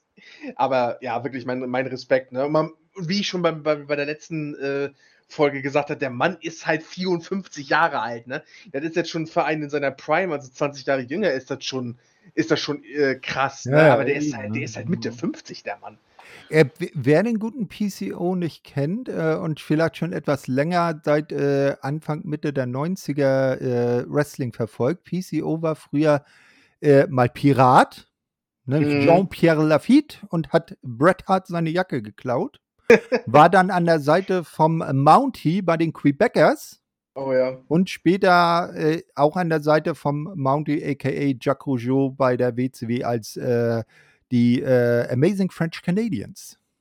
Ja, der, ähm, der ist, ähm, der, hat, der hat schon ein bisschen was gesehen von der Wrestling-Welt. Der war ja auch dreimal äh, WWF Tag Team Champion äh, mit hm, Eben, genau. Kip Becker Jacques damals. Mhm. Und äh, ja, sogar Ring of, äh, Ring of Honor World Champion gewesen. Also der hat auch schon eine recht illustre Karriere hinter sich. Genau. Aber macht jetzt gerade so weiter, als äh, ist er noch ganz am Anfang. Also echt ja. verrückt und ist hier in Deutschland mal um die WXW Unified World Wrestling Championship angetreten. Oh, weißt du gegen wen? Äh, boah, ich glaube Ilja oder so. Müsste, müsste ich aber nachschauen. Ja. Ich weiß jetzt nicht mehr genau, gegen wen das war. Oh ja, schön. Äh, genau. Ja, ähm, gehen wir weiter in der Show. Ähm, bei Slammiversary steht ja das Queen of the Mountain Match an. Äh, das gab es ja bisher in, nur in der Herrenausführung als King of the Mountain Match. Und das ist auch schon ziemlich lange her. Und da hat sich Impact jetzt wohl gedacht, naja, wir bringen das mal ein bisschen äh, in Erinnerung, wie das so ausschaut. Und äh, mhm. jetzt gibt es einen kleinen ähm, Rückblick auf das King of the Mountain Match um den TNA World Title bei Slammiversary 2008. Und man mhm. sieht, Ziel in diesem Match ist es nämlich, den Gürtel nicht abzuhängen, sondern aufzuhängen, was an mhm. dem Abend dann dem guten äh, Kurt Engel gelungen ist, der dann äh, Champion wurde oder geblieben ist in dem Fall. Er war Titelverteidiger. Na, ne? also mhm. das, äh, und im Übrigen, äh, damit man ihn aufhängen darf, muss man vorher erstmal einen Gegner pinnen und der Gegner kommt dann in die Strafbox. Ja. Ein, ein, ein äh, telefonzellenartiges Gebilde, was am Ring steht. Ne? und dann darf mhm. der, der den Pin erfolgreich durchgebracht hat, versuchen, den Ring, äh, den, den Gürtel aufzuhängen. Und die anderen versuchen natürlich, ihn da äh, Leather Match-like äh, von abzuhalten. Ja, wir, wir sind gespannt. Ähm, das Ganze wird natürlich auch nicht umsonst an dieser Stelle gespielt, denn als nächstes sehen wir Diana Perazzo, die in ihrer Umkleide von Tasha Steels und Savannah Evans besucht wird. Tasha will natürlich wissen, äh, was da letzte Woche war, warum Diana nicht eingegriffen habe, wo man noch Mia als gemeinsame Gegnerin habe. Und Diana meint dann, man sei sich einig gewesen, dass Mia eine gemeinsame Gegnerin sei. Aber mit keinem Wort habe sie Diana zugesagt, dass sie Tascha und Savannah helfen würde. Hm. Sie brauche keine Hilfe, um Mia an, in ihre Schranken zu verweisen. Tascha und Savannah ziehen daraufhin beleidigt ab und bekommen nicht mit, dass das Ganze wohl aus dem äh, Hintergrund von Chelsea Green beobachtet wurde, die dann zu Diana kommt und äh, mit ihr über Tascha und Savannah äh, witzelt nicht? Und äh, man, da merkt man, Diana hat schon ihre Seite gewählt. Ja, ja, ja. Also da, da ähm, nehmen sich dann einige der Teilnehmer des Queen of the Mountain Match so ein bisschen gegenseitig auseinander. Ähm, es ist auf jeden Fall eine Menge Spannung dazwischen. Das ähm, sorgt natürlich auch so ein bisschen dafür, dass es das Ganze noch ein bisschen unvorhersehbarer macht, äh, wie das Ganze dann letztendlich bei Slammiversary ausgehen wird. Und äh, ich hoffe natürlich, dass es, ich sag mal, ein bisschen dynamischer wird als die King of the Mountain Matches damals, die ja dann, ja, alles in allem dann eher so okay waren, aber selten wirkliche Augenweide. Vielleicht, vielleicht machen es die Frauen ja besser. Wir werden sehen. Also das erste alte mit X-Match, bei dem sich ja Tascha den Titel geholt hat damals, Anfang des Jahres, war ja auch gut anzusehen. Da war man ja auch nicht sicher, ob das, äh, ob die Damen das dann so drauf haben, aber sie konnten beweisen, dass sie da den Herren in nichts nachstehen. Ja, eben, und wie gesagt, bei der Knockouts Division von, von Impact kann man sich ja normalerweise eigentlich auch darauf verlassen, dass äh, da äh, letztendlich was Gutes bei rauskommt. Von daher bin ich da mal ganz optimistisch. Genau, so. Dann gibt es wieder eine TNA-Legende. Wir hatten ja vorhin bei ähm, Sharkboy und äh, den guten Chris Harris schon drüber gesprochen. Denn mhm. jetzt ist der Blueprint von TNA zu sehen, Matt Morgan. Ja. Ähm, und der Gute hat äh, eine ähnliche Karriere hingelegt wie, der, wie Kane, äh, aka Glenn Jacobs bei äh, WWF oder WWE. Der ist nämlich aus dem ähm, Wrestling heraus in die Politik gegangen und ist jetzt äh, Bürgermeister. Mhm. Na, hat er, ist dann auch im Anzug da, hat so seine äh, Pins mit der American Flag und so weiter am Revers. Äh, ich habe aber nicht ganz verstanden, in welcher Gemeinde er jetzt Bürgermeister ist, aber das ist jetzt, äh, ähm, ich, auch nicht. Das war Longwood, Florida, ah, tatsächlich. Ah, Longwood, Florida, ja, okay, gut. Na, ähm, mhm. äh, kurz, kurzer Gag. Äh, ich glaube, der gute Kane ist doch in Knoxville, Tennessee Bürgermeister, oder? Äh, der ist, ähm, oh Gott, ich glaube nicht, dass es Knoxville war, sondern irgendein County auf jeden Fall. Ja. Äh, oh Gott, wie hieß doch? Das, also Tennessee stimmt auf jeden Fall. Äh, Knox County war es. Knox Ach, County. Knox, also. Knox County, ja. Knoxville wäre witzig gewesen, wenn, weil da heute äh, Always Ready stattgefunden hat. Ja, stimmt. stimmt. Aber vielleicht liegt ja Knoxville im Knox County. Äh, ich glaube ja. Also ich Na, glaube tatsächlich, dass Knoxville, glaube ich, das Stadtzentrum ist von dem County. Also mm. es müsste in seinen Bereich fallen, wenn ich mich nicht völlig irre, ja. Alles klar. Ähm, also äh, wie gesagt, äh, ich stehe bei der beim Ansehen des Events kurz vorm Main Event. Äh, bisher war er zumindest in der Arena noch nicht zu sehen, aber gut. Nee, äh, gehen wir mal zurück zu seinem Bürgermeisterkollegen Matt Morgan.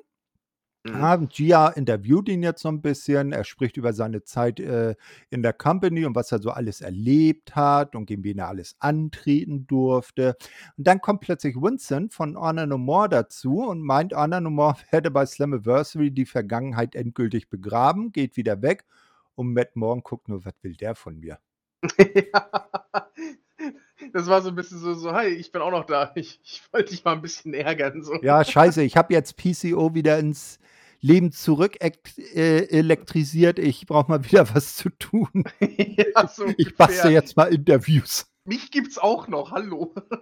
ja, weißt du, er ist dann so, wenn dann, wenn dann so ein, so ein Gruppenbild von Honor No More gemacht wird, er ist dann so der, der so im Hintergrund hochhüpft, damit er auch aufs Bild ja. kommt. Und, oder bei PCO so äh, äh, Leroy like so über die Schulter guckt und man sieht nur seine Augen. Ja, genau. Ja, das genau. ist ein schöner mhm. Vergleich, ja. Genau, also ähm, äh, der gute Matt Morgan ist auch ein, ein Baum von einem Kerl, immer noch. Und ein mhm. anderer Baum von einem Kerl tritt jetzt an, nämlich der gute Joe Doring, natürlich mit ähm, Eric äh, Young und äh, Dina im Schlepptau gegen eben Josh Alexander, hatten wir ja äh, festgestellt letzte Woche. Na, das hat sich ja der gute Josh bei Scott Moore ausgedungen, dass er Joe vor die Flinte bekommt. Zunächst hat ähm, der Champion dann auch alles gut im Griff, dann lenkt aber Dina ihn ab und so kann dann Doring ihn mit einem Crossbody abräumen und ähm, so das Heft des Handelns in die selbige bekommt. Mhm. Na, ähm, äh, in die Hand bekommt. Der Champ kämpft sich aber natürlich Champion-like, äh, nachdem er einiges einstecken musste, wieder äh, ins Match. Äh, er zeigt dann zwei German Suplessen in Folge. Mhm. Ähm, dann reicht äh, Eric Young, Joe Doring aber in diesem Moment, der sich in diesem Moment vor der dritten German Suplex ähm, im, am Seil festhängt, die äh, Violent by Design Flagge, diesmal in der kleinen Ausführung. Mhm. Ähm, Joe will die dann auch einsetzen, aber Josh kann sie ihm abnehmen, haut selber damit zu und der Referee, der von Dina derweil abgelenkt wurde, dreht sich natürlich im passenden Moment um, sieht, wie Joe, äh, wie Josh mit dem mit der Flagge zuhaut, disqualifiziert ihn und somit ist Joe Doring der Sieger per DQ. Ja, und das kann man auch so machen. Letzten Endes spielt man ja noch so ein bisschen damit, dass Doring halt noch nie äh, gepinnt wurde und so weiter. Und ähm, ich glaube, einem Josh Alexander ist dann halt so eine so, ein, so, ein, so, so eine DQ-Niederlage dann auch relativ egal. Dem geht es ja, glaube ich, eher darum, ein Zeichen zu setzen, äh, gegen Violent by Design. Von daher ähm, kann man das auf jeden Fall äh, so machen. Vor allem war dann mit dem, mit dem Movie das letzte Wort ja noch nicht gesprochen. Genau, äh, nach dem Match will dann Dina Josh at attackieren, der fängt ihn, äh, fängt sich aber äh, ebenfalls mehrere German zu plessen. Eric äh, will dann auch noch äh, auf seinen Gegner bei Slammiversary losgehen doch Josh hat das geahnt, stellt sich bereit und Eric äh, zieht sich dann doch smart, wie er ist, äh, lieber zurück, anstatt ins offene Messer zu laufen. Na, mhm. also da hätte er lieber den Josh hinterrücks attackiert und sich ihm Mann, äh, Mann gegen Mann zu stellen. Das will er in, zumindest an diesem Zeitpunkt noch nicht wagen. Ja, als nächstes sehen wir dann Gia Miller, die Backstage an die Umkleide von Moose klopft, mhm. mehrfach. Mhm. Der kommt dann auch raus und äh, sie will halt von ihm wissen, was er dazu meine, dass Sammy angekündigt habe, dass Moose spätestens am Ende der Show äh, um Gnade winseln werde.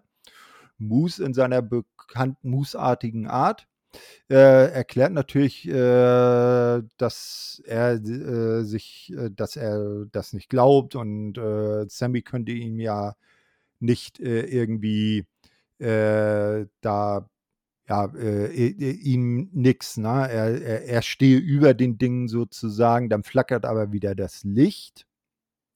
Ja. Moose guckt schon unverunsichert. Na, ähm, und dann, als das Licht wieder stabil leuchtet, sagt er dann nur, ich werde Sammy jetzt finden und das beenden.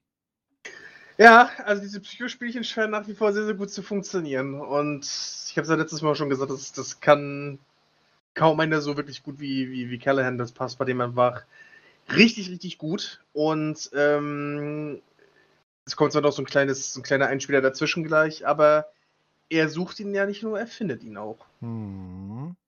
Genau, als nächstes gibt es dann, wie schon in der Woche davor, diese Veranstaltungsclips der nächsten Wochen. Das sind dann so mehrere Shows, Termine, die mit besonderen Namen ausgezeichnet sind, jetzt aber keine speziellen Impact Plus Specials oder Pay-Per-Views, zumindest die meisten nicht. Ich glaube, eins äh, Against All Odds ist dann mit zwischen. Das ist, glaube ich, so ein Impact Plus Special. Ja, deshalb werden die dann immer separat angezeigt. So, jetzt wird aber enthüllt, wer den letzten Spot im Ultimate X-Match bekommt. Denn wir haben bei der Finalshow des Best of the Super Juniors von New Japan äh, mitbekommen, dass sich Ace Austin dem Bullet Club angeschlossen hat. Da genau. ist er übrigens heute in einem Six-Man-Tag auch bei Dominion angetreten. Äh, richtig, ja? genau. Äh, und hat auch gewonnen gegen äh, Naito, Bushi und äh, Takahashi. Genau. Zusammen an der Seite von Ishimori und äh, ELP. Genau. Ähm, also gleich mal ein Sieg für ihn bei seiner neuen Fraktion bei New Japan. Also es geht weiter nach oben für Ace Austin. Finde ich auch gut. Mhm, genau. Ähm, bei New Japan ist das so, dass die Sieger nach dem Match immer backstage äh, vor einer Werbewand ein äh, Post-Match-Statement abgeben. Mhm. Na, da sind dann auch andere äh, äh, Bullet Club-Member dann dabei. Man feiert und dann kommt plötzlich Alex Zane dazu, den man auch äh, aus der Independent-Szene von äh, Amerika kennt und der eben auch im Best of the Super Juniors angetreten ist. Genau. Er will äh, Ace Austin zur Rede stellen. Äh, als man Alex dann auffordert zu gehen, will dieser sich äh, aber lieber der 6 zu 1 Übermacht, ähm, mit der 6 zu 1 Übermacht anlegen, bekommt dann von Ace Austin dessen Stab in den Rücken. Da hat ja manchmal neben seiner, äh, seinen Spielkarten auch so ein, so ein, ja, ich sag mal, so ein Tambourin-Majorstab ist das, glaube ich, ne? Genau. So wie, Mhm. der, der, wie, der vorne der Blaskapelle vorläuft und da den Takt angibt. Ja. Äh, den haut er ihm jedenfalls über den Rücken und dann macht sich der gesamte Bullet Club über ihn her. Und zum Schluss, Schluss zeigt man dann gemeinsam den Schweigefuchs. Und als Ko- Konsequenz hieraus wird Alex Zane der letzte Teilnehmer im Ultimate X-Match bei Slammiversary. Ja, das äh, hatte mich eigentlich mit am meisten überrascht, ähm, dass äh, man das auf Basis dessen macht. Ähm, der wird sich natürlich dann mit, mit aller Kraft direkt erstmal dann irgendwie an Ace Austin da irgendwie äh, rächen wollen, wenn es dann soweit ist. Ähm, von Alex Zane kenne ich persönlich jetzt nicht so wahnsinnig viel. Ähm, ich weiß nicht, ob du da ein bisschen bewanderter bist als ich in, mit, äh, mit ihm bei Jack Evans. Das, das kann ich auf jeden Fall gut zuordnen. Bei Alex Zane weiß ich jetzt nicht so viel. Doch, Ähm. bei, bei- also ich habe ihn ein paar Kämpfe von ihm beim Best of the Super Juniors gesehen. Da hat er eine echt gute Figur gemacht.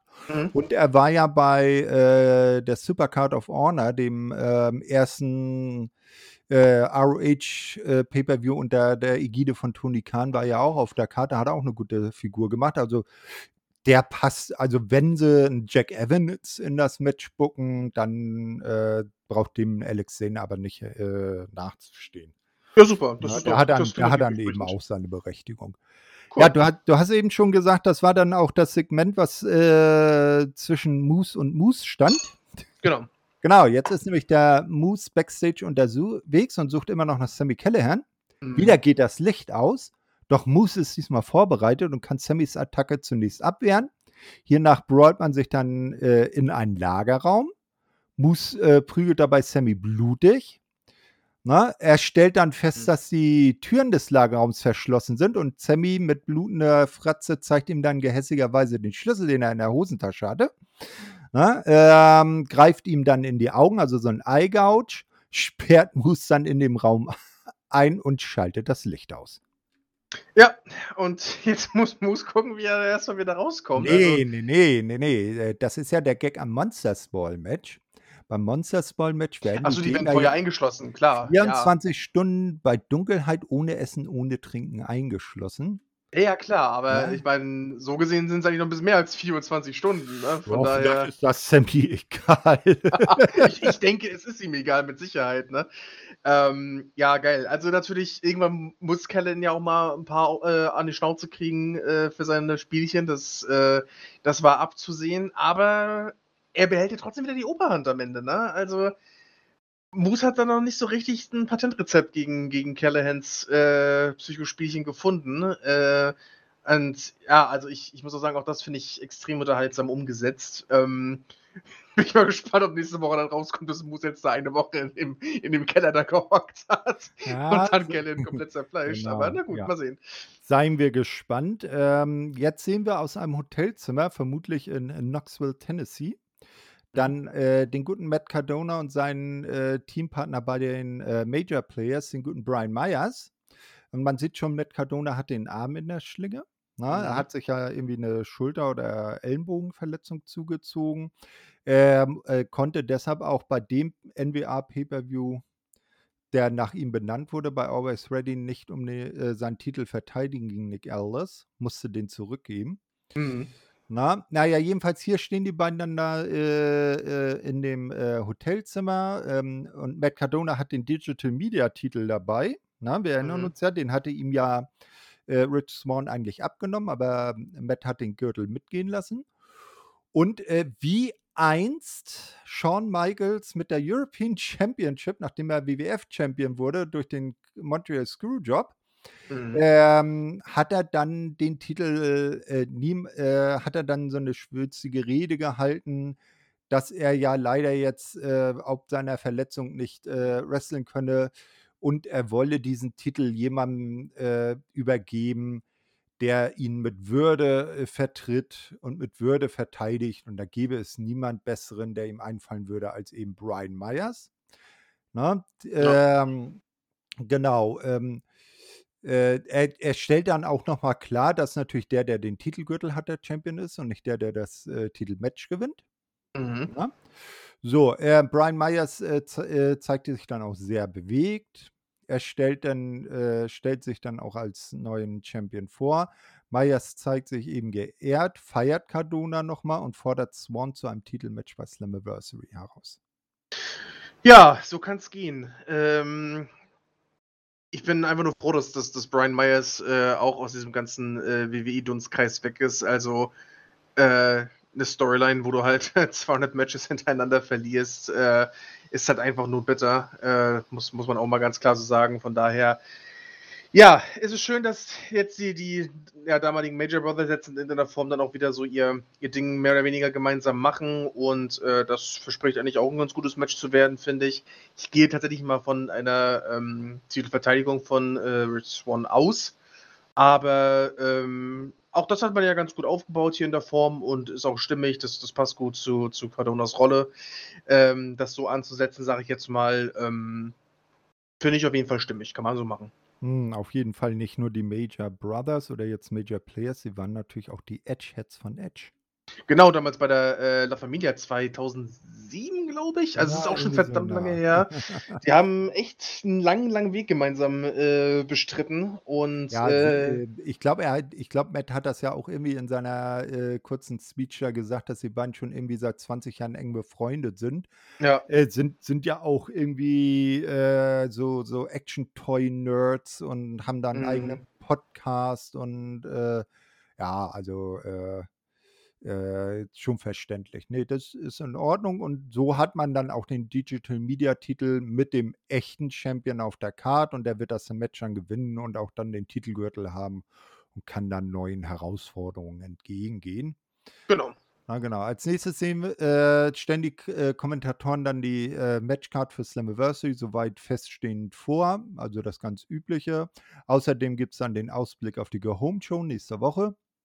Und es Mhm. steht der Main Event an, nämlich ein 3-on-3 Tag Team Match. Honor No More, Eddie Edwards, Matt Taven und Mike Bennett gegen Frankie Kazarian und die Motor City Machine Guns. Mhm. Ne, ähm, nach einer kurzen Anfangsoffensive von Taven geht Saban, äh, gegen Saban haben die Impact Jungs dann das Match äh, äh, und ihre Gegner im Griff. Honor No More gewinnt dann wenig überraschend äh, langsam wieder Oberhand. Eddie scheint sich den Arm verletzt zu haben und überlässt seinen Kollegen den Hauptteil der Arbeit. Man dominiert nun klar und separiert Alex Shelley. Der schafft dann aber irgendwann den Hot Tag und die Wende im Match. Die Motor City Machine Guns äh, zeigen trotz ihres fortgeschrittenen Alters, was sie noch alles drauf haben. Mhm. Na? Anna No More hält aber dagegen und es wird äh, This is Awesome geschantet. Die Nearfalls häufen sich, es geht langsam auf das Ende zu und als Saban gerade Eddie den Rest geben will, ist Bennett da, verpasst ihm einen Low Blow. Der Ref ist abgelenkt zu dem Moment. Und Eddie zieht seinen Die Hard Driver zum Sieg durch, also Anna Nummer gewinnt hier. So, dann gibt es aber Genau. noch Aftermath. Oh ja. ka kaum nach dem Match, äh, kaum verwunderlich, äh, kommt dann der Rest von Anna Nummer noch dazu und man macht sich über die Verlierer her. Dann taucht Heath mit dem Stuhl aus, der wird ihm aber ziemlich schnell abgenommen und dann wird er damit traktiert. Unter anderem äh, wird ihm die gleiche äh, Behandlung zuteil wie in der Woche zuvor Rhino. Mhm. Ja, und bevor Eddie aber mit dem Stuhl den Knöchel verletzen kann, taucht der Rest, äh, genau, äh, genau, er wollte Eddie, die, äh, wollte Eddie halt das Knie zerdeppern. Ähm, dann kommt aber der Rest von More und deshalb äh, muss dann Heaths Knöchel oder das Knie dran glauben.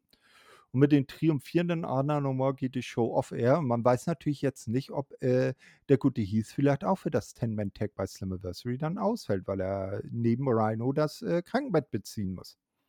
Ja, ähm, ich denke mal, dass äh, die sind dann wohl raus für, für Slammiversary. Damit wäre die Frage dann auch geklärt.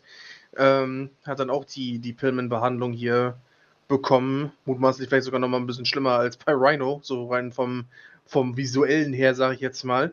Ähm, ich hatte schon bei der ersten Episode gesagt, äh, ich bin immer ganz froh drüber, wenn das Main Event das beste Match des Abends ist. Und das ist meiner Meinung nach auch hier wieder ganz klar der Fall gewesen. Das war ein wirklich sehr, sehr schönes Match, wo äh, ja alle Teilnehmer einfach mal ja wirklich sich gefühlt komplett ausgelebt haben und wirklich einfach, einfach nur wirklich gutes Wrestling gezeigt haben. Und wieder mit einem Sieg für, äh, für Honor No More am Ende. Natürlich ein bisschen dirty mit dem Low Blow, klar.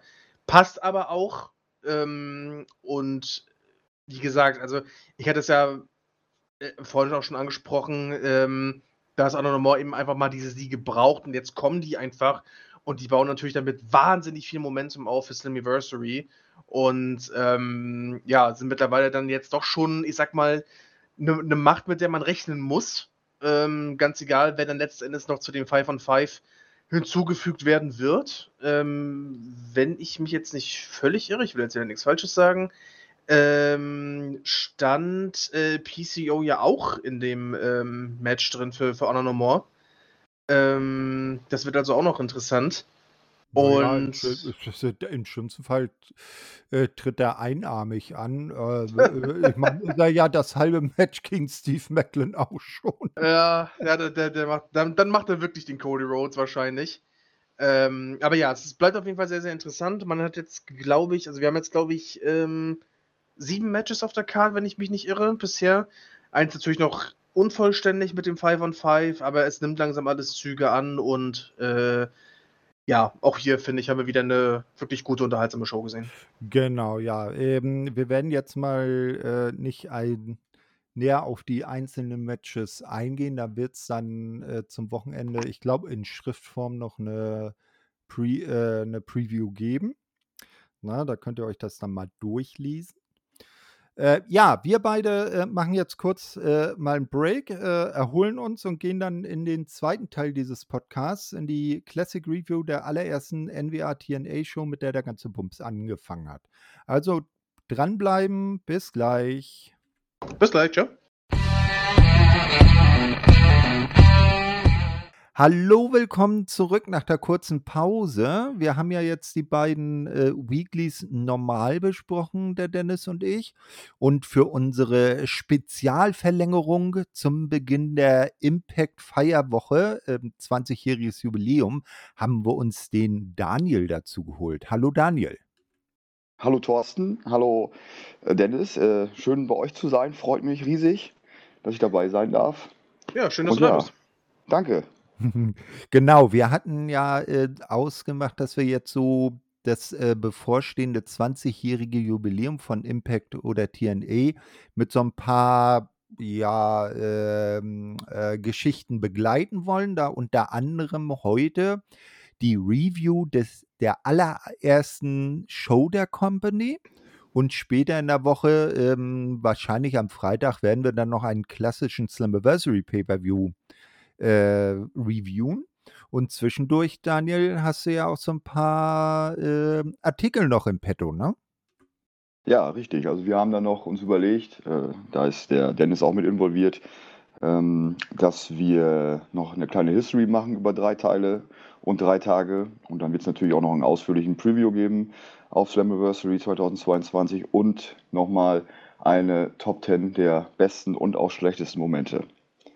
Oh ja, da könnt ihr alle Genau. gespannt sein. Also in dieser Woche jetzt jeden Tag irgendetwas, was mit Slammiversary zu tun hat, als Artikel oder in Tonform. Ja, und dann würde ich sagen, Jungs, stürzen wir uns in die Show. Jo, auf geht's.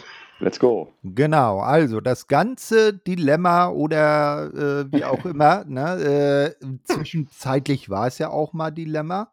Ihr werdet das dann am Freitag äh, hören, wenn wir die Slammiversary Review raushauen. Da, wird, da weiß der Dennis Bescheid. Da habe ich ja Ähm, die gute Dixie Carter, äh, Hulk Hogan und Eric Bischoff, letzterer war bei der Show nicht dabei, aber sein Sohn habe ich als das Triangle of Terror bezeichnet.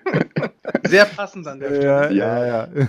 Sehr treffend. Genau, aber hier sind wir jetzt noch neun Jahre äh, vor dieser, oder nee, neun Jahre? Nee, gar nicht, äh, elf Jahre vor diesem Moment. Und zwar am 19. Juni 2002 im Von Brown Civic Center in Huntsville, Alabama, bei dem allerersten Weekly Pay-per-View von NWA TNA. Also damals hat ja TNA noch als äh, NWA-Show begonnen. Das hat sich dann ja später emanzipiert. Und das war jetzt auch der Beginn dessen, was man so als die Asylum Years dann bezeichnet. Ja, ähm, am äh, Kommentar werden wir haben Mike Tenay, den man noch von der WCW her kennt. Don West, der dann später sich dadurch auszeichnete, dass er die Cards für die nächste Show immer so herrlich äh, angebrüllt hat, in Regelrecht. Ich glaube, er ist auch äh, im normalen Leben irgendwie so TV-Verkäufer, also so auf Shopping Channel oder so. Ja, und Billy Mays mäßig so. ja, und Ed Ferrara, ne, da hat äh, ähm, mhm. einer von euch ja eben im Vorgespräch schon gesagt, ah, der Ed Ferrara, Mensch, den kenne ich ja noch von der WCW, als er äh, die Jim Ross Parodie Oklahoma dargestellt hat. Ja, das war Daniel, ja. Ah, genau. Ja, genau. Das ja. sehr geschmacklose Parodie seinerzeit, äh, aber gut, die war Vince Russo Booking, was will man erwarten? Ja. äh, und im Ring als Ringsprecher ein sehr junger Jeremy Borash, der ja die äh, Company bis vor ein paar Jahren begleitet hat, immer auch präsent war als äh, Ringsprecher, dann später als äh, Interviewer. Äh, und heutzutage ist er ja Backstage Personal bei WWE. Also auch den guten JB hat es dann zum Marktführer verschlagen. Ja, wir beginnen mit dem ähm, klassischen Intro der NWA TNA Weekly Pay-Per-Views. Ähm, es ist äh, wie, ja Anfang 2000er ähm, recht, ich sag mal recht ähm, billig aus dem heutigen Sichtpunkt. Aber ich fand's äh, schön nostalgisch, ne? Äh, ja, man muss ja auch mal genau. festhalten, genau. wo man sich da zeitlich eigentlich befindet. Ne? Also als der Pay-Per-View geehrt ist, da war ähm, WCW, ähm, glaube ich, ein Jahr und drei, zwei oder drei Monate erst beerdigt. Ne? Also, ja, ECW das ist auch schon eine Weile her. Ne? Also ja. das darf man ja auch nicht vergessen. Ja, äh, und äh, wer, wer sich, äh, wer noch nicht genau weiß, wie dieser, äh, wie dieses Intro ablief, äh, der soll mal die vorletzte Weekly anschauen. Da haben sie das so ein bisschen in Intro verwurstet. Na, ne? haben sie so ein Mashup gemacht aus äh, altem TNA-Intro und jetzt Impact-Intro. Ja, ähm, die Show beginnt dann damit, dass die drei oder zwei Kommentatoren von JB angesagt werden, weil das ist ja die erste Show, man weiß noch nicht, wer im Kommentar ist. Also der gute Ed Ferrara und ähm, äh, Don West kommen dann äh, zu, äh, zum Ring und setzen sich hin. Nur der gute Mike Tenay, der hat das vielleicht wohl nicht äh, nötig und der sitzt dann da schon. Alles hm. Na, äh, Mike Tenay wurde auch immer als Professor of Pro Wrestling bezeichnet. Hm. Hm, naja, da darf man, glaube ich, zweifeln. Ich, ich, meine, das haben sie in der WCW damals noch mal sehr gepusht, dieses Gimmick, aber okay, da kann sich jeder seine eigene Meinung drüber bilden, ob das dann wirklich so war ja. oder nicht. Ähm, aber ja, ist ja jetzt auch, glaube ich, hier dann als Lead-Kommentator sogar. Mhm. Äh, Früher bei WCW war ja meistens immer auch dann nur Co-Kommentator, aber ja, gut, da mhm. da bin war, ich der Meinung, dass er da besser aufgehoben ist. Ja, ich glaube, da war irgendwie so primär äh, für ein japanisch, wenn mal so japanische Stars da mhm. aufgetreten sind. Ich kann mich zum Beispiel noch äh, bei der WCW an einen sehr jungen Yuji Nagata erinnern. Oh. Ja, ja. Ähm, Oder bei, hm. bei äh, dem Debüt von Rey Mysterio ist er auch quasi dazugekommen. Das war dann bei Great American Bash 1996. Und da kam dann auch Mike Tenay quasi so dazu und hat dann so erklärt, wie wer Rey Mysterio ist in seinem ersten Match gegen Di Malenko in der WCW. Äh, ja. genau. Naja, jedenfalls ist er dann auch hier mit dabei. Ähm, und die Show, eigentliche Show beginnt dann damit, dass JB ein paar NWA-Legenden ankündigt, weil, wie gesagt, zu der Zeit das Ganze noch unter Federführung der NWA stattfand.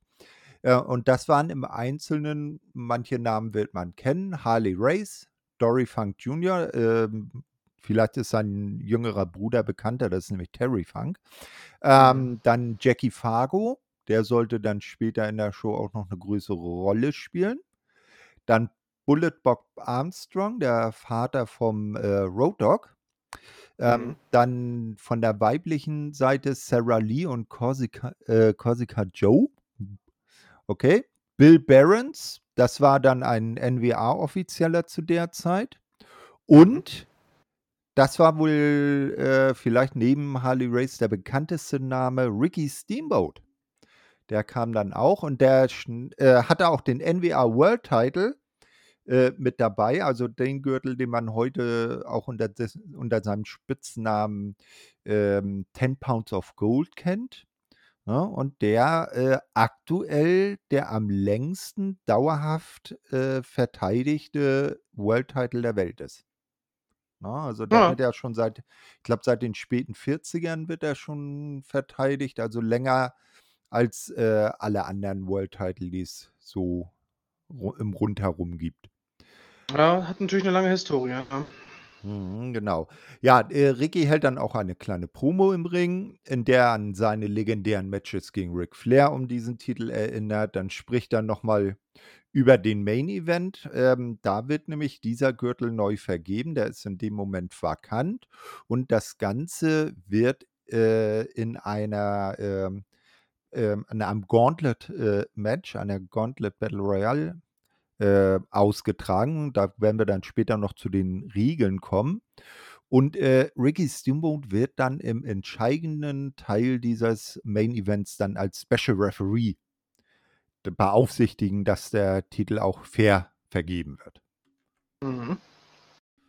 Ja, ist eigentlich auch eine, coole Sache. Also dann eine, so eine Legende dann als Special Guest Referee dann äh, in dem letzten Teil des Matches zu haben, ist äh, ja, absolut zweckgemäß und kann man auch so machen. Und ich finde auch, ähm, Steamboat war da auf jeden Fall einer der am souveränsten Auftretenden bei der ganzen Geschichte.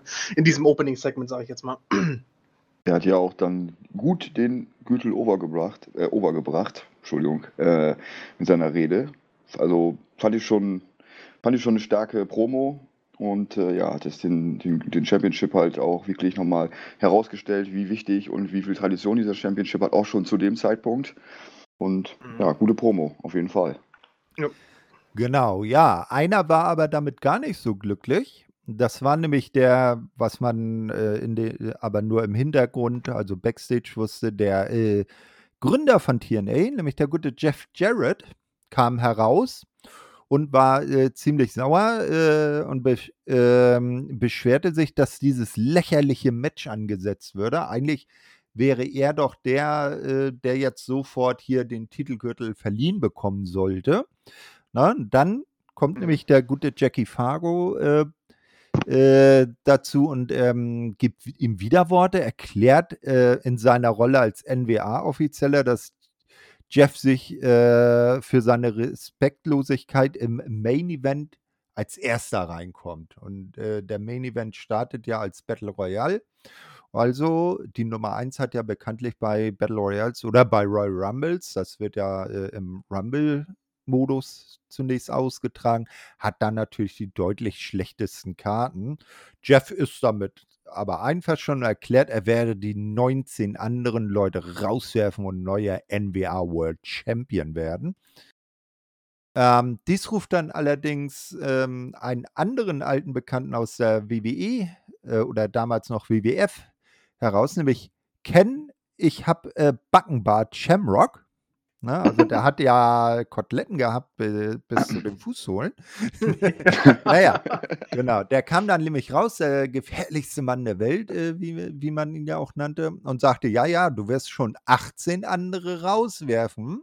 Habe ich gar nichts gegen, nur an einem wirst du scheitern, nämlich an mir. Äh, und dann kommt Hey Yo. Und äh, der gute Scott Hall, na, ist ja leider vor kurzem, vor noch gar nicht so langer Zeit verstorben.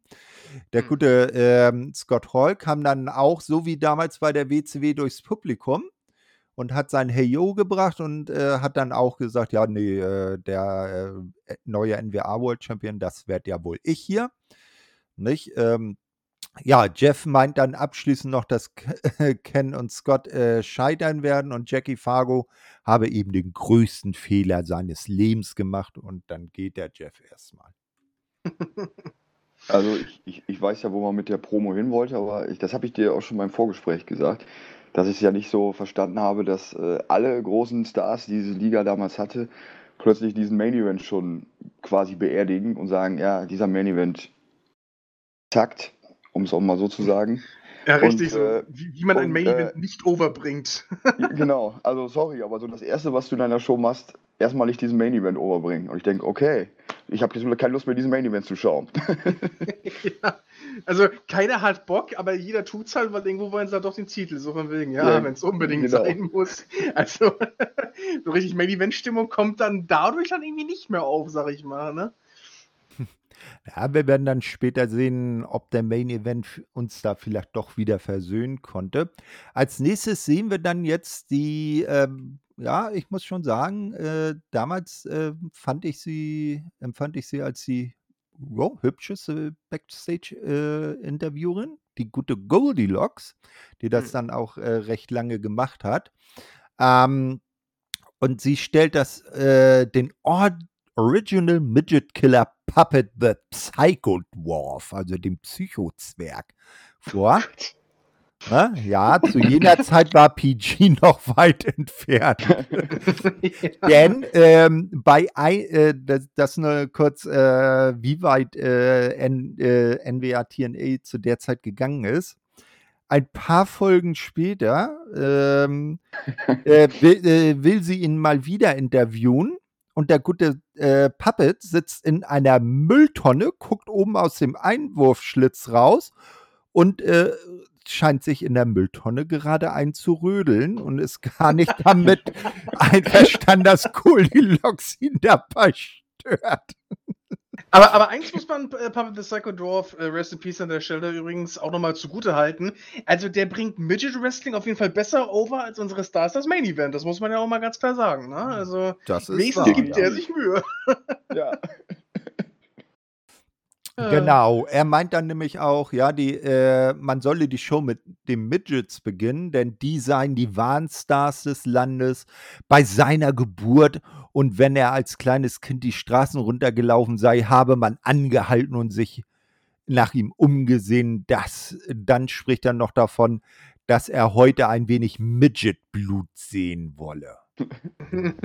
ja. Aber ich, ich fand die Chemie der beiden in diesem Interview war echt gut. Also auch diese Blicke und so wie die, diese Promo aufeinander abgestimmt war, war es nicht mal schlecht. Also ja, die waren Nee. voll drin. Die waren Ja. total drin. Die Ja. haben sich da komplett drauf eingelassen, beide. Das, das, äh, es war auf eine sehr schräge Art doch irgendwie unterhaltsam, Ja, muss man genau. fairerweise Ja, sagen. also das muss man der guten Goldilocks ja schon lassen. Sie hat das echt auch mimisch gut rübergebracht. Nicht Ja. so wie die Ja, ja. Äh, Interviewdrohnen bei WWE und äh, meistens auch bei AEW heutzutage. Ne? Ja, ja, ja. Also so eine, so eine Lexi Nair steht dann, so, so kenne ich AW auch, mag dann teilweise auch da und äh, wirkt dann eher so äh, wie, wie ein Ausstellungsstück bei Madame Tussauds als eine richtige äh, ja, Interviewerin. Also das hatte schon ein bisschen mehr Charakter, Ja. durchaus. Nee, äh, äh, kurzer äh, Tipp. Hast du äh, Rampage schon gesehen? äh, nee, ich kam ja aufgrund meines Also. Äh, sehr äh, Hm. bescheiden laufenden Internets bisher nicht dazu. Das wollte ich dann nachher eigentlich erst nachholen. Äh, alles klar. Äh, ich habe aber durch den Terminbericht schon oder weniger mitbekommen, was abging. Also Ja, der, äh, da ist ja die Lexi auch im Einsatz. Nicht? Und Mhm. äh, interviewt äh, Hookhausen. Ah, okay. Dann kann ich ja nachher nochmal drauf achten und dann schauen wir mal, ob äh, sich meine vielleicht etwas gemeine Einschätzung da wieder bestätigt oder nicht.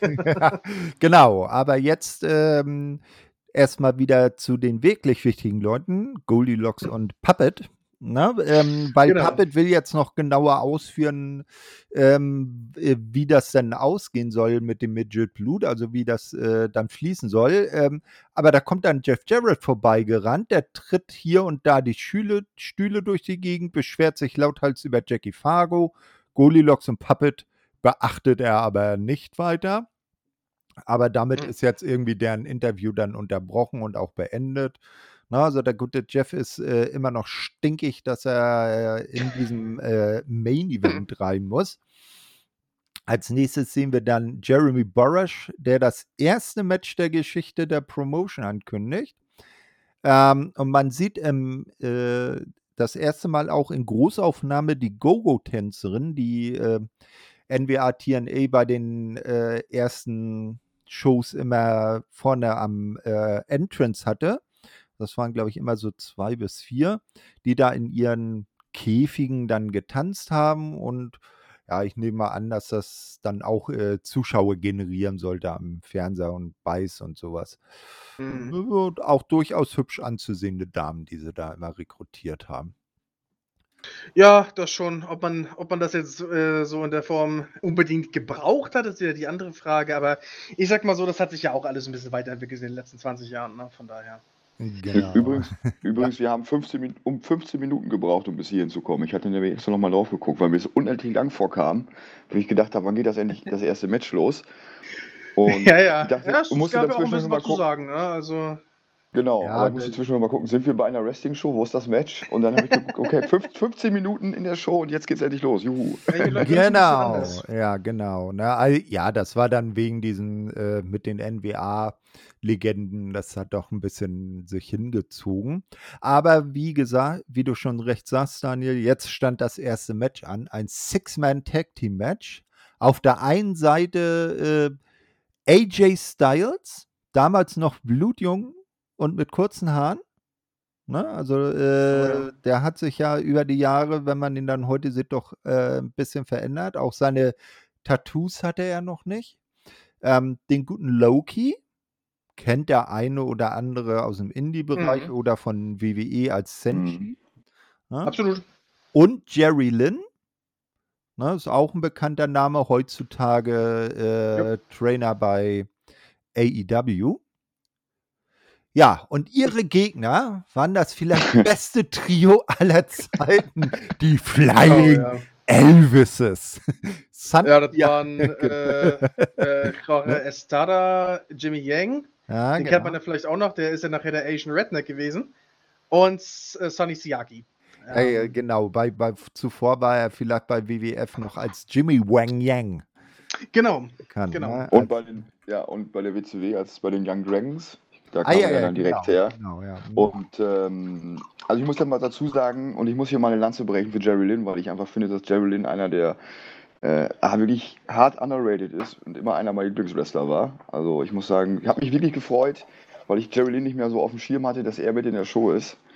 Und ja, das äh, äh, war eine Freude, ihn mal wieder zu sehen. Ja, Und, Jerry Lynn ähm, war immer ein sehr guter Worker auf jeden Fall, definitiv. Und ich, ich habe dann im Laufe des Matches oder als das Match anfing, mir auch gedacht, Mensch, mein Gott, Sonny Siaki, der hätte auch eigentlich alle Grundvoraussetzungen gehabt, um einfach ein erfolgreicher Pro-Wrestler zu werden. Also von der Ausstrahlung her, Körperbau, äh, er und er konnte auch wresteln. Also es ist ja nicht so, dass er jetzt da schlecht im Ring war. Also ja, dass jetzt stimmt. gekommen ist, hat mich wirklich überrascht, wenn ihr nochmal drüber nachdenkt, so in Ja. der Retro-Perspektive. Ja, ganz genau. Also Sonny Siaki, der äh, hat das Potenzial gehabt, hat ja nachher auch seinen Weg genommen, aber irgendwie ist, hat man ihn dann nirgends anders gesehen. Ähm, er hat dann irgendwann seine Boots an den Nagel gehängt, wahrscheinlich wegen einer Verletzung oder so. Kann ich jetzt nicht Arbeitet jetzt, Hm, arbeitet jetzt heutzutage übrigens bei UPS. Ja, dann kann er sich ja mit äh, Jimmy Havoc äh, die Hände schütteln. Der ist ja jetzt äh, in England bei DPD-Fahrer. Ja. Na Ach, wirklich? Ja, ja.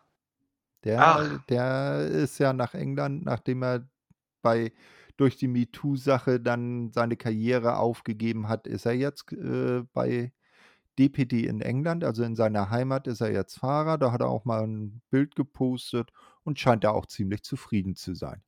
Also ich will zwar nicht so viel abdrängen, aber ich muss mal sagen, die Sache mit Jimmy Havoc ist echt so schade eigentlich. Ne? Also, was er bei Progress damals für geniale Storylines hatte, ist schon schade, wie die Dinge manchmal laufen, aber er hat es ja nun mal selber heraufbeschworen, willst du machen, ne? Hm, ganz genau. Ja, und äh, nochmal Abschluss zu Jerry Lynn. Äh, wer da die Muße hat und vielleicht das WWE Network abonniert hat, der kann sich gerne mal im ECW-Bereich seine Match-Serie mit äh, Rob Van Dam anschauen. Und nicht ohne äh, Grund wurde er danach, äh, Rob Van Dam hieß ja immer The Whole Effin' Show und ähm, der gute Jerry Lynn hatte dann danach den, von den Fans den Namen äh, The New Effin' Show äh, verliehen bekommen. Also da kann man immer mal sehen, was die sich da um den äh, TV-Titel war das, glaube ich, dann geprügelt ja, haben. Genau. genau. So, ähm, wir sehen aber jetzt einmal nochmal zum Match. Ähm, wir sehen dann die äh, Legenden, die dann backstage äh, stehen und sich das erste Match auch nicht entgehen lassen wollen. Ähm, Styles, Loki und äh, Lynn bieten den Handshake an werden aber von den Elvises hinterrücks angegriffen.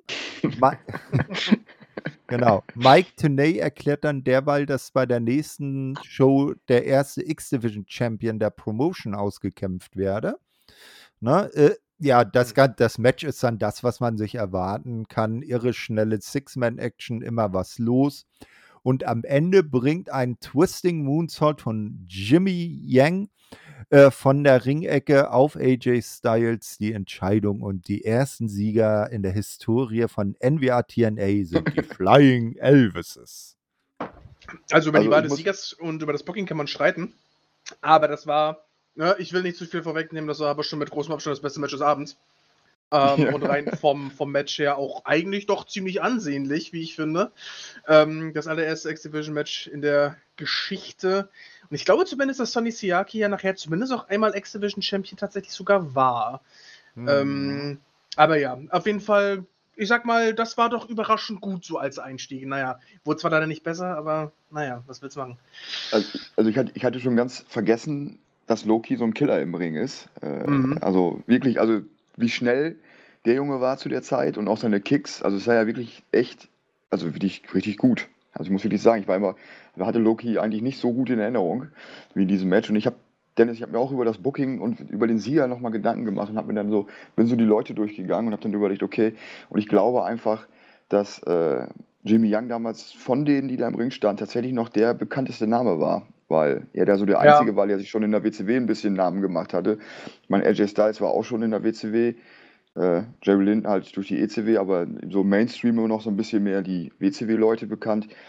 Und äh, AJ Styles hat auch da gerade ja noch ein paar Matches zum Schluss, zum Ende der WCW bestritten. Also ich denke, aber ich hätte mir natürlich auch lieber das andere Team als Sieger gewünscht, wenn es jetzt nach mir gegangen wäre, um das mal so zu sagen.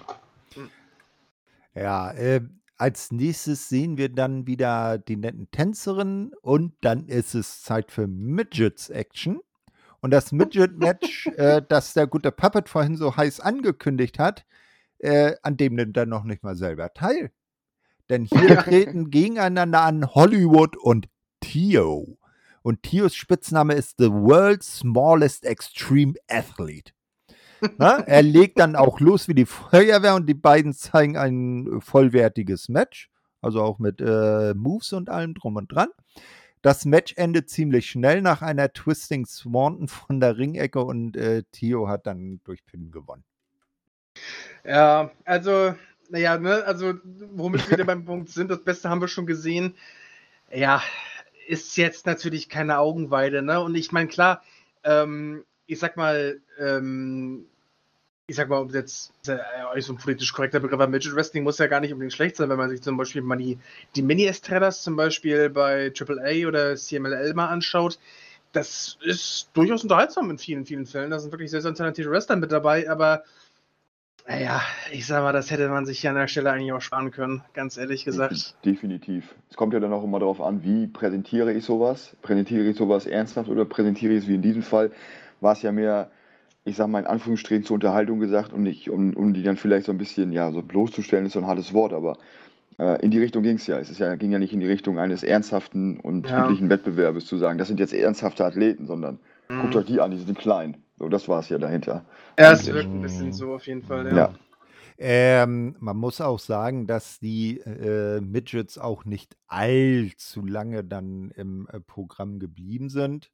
Ich glaube, die Geschichte mit Puppet in der Mülltonne, die ich vorhin angesprochen habe, das war dann, äh, glaube ich, auch ein, ziemlich eines der letzten Dinger, die da äh, aus der Richtung kamen.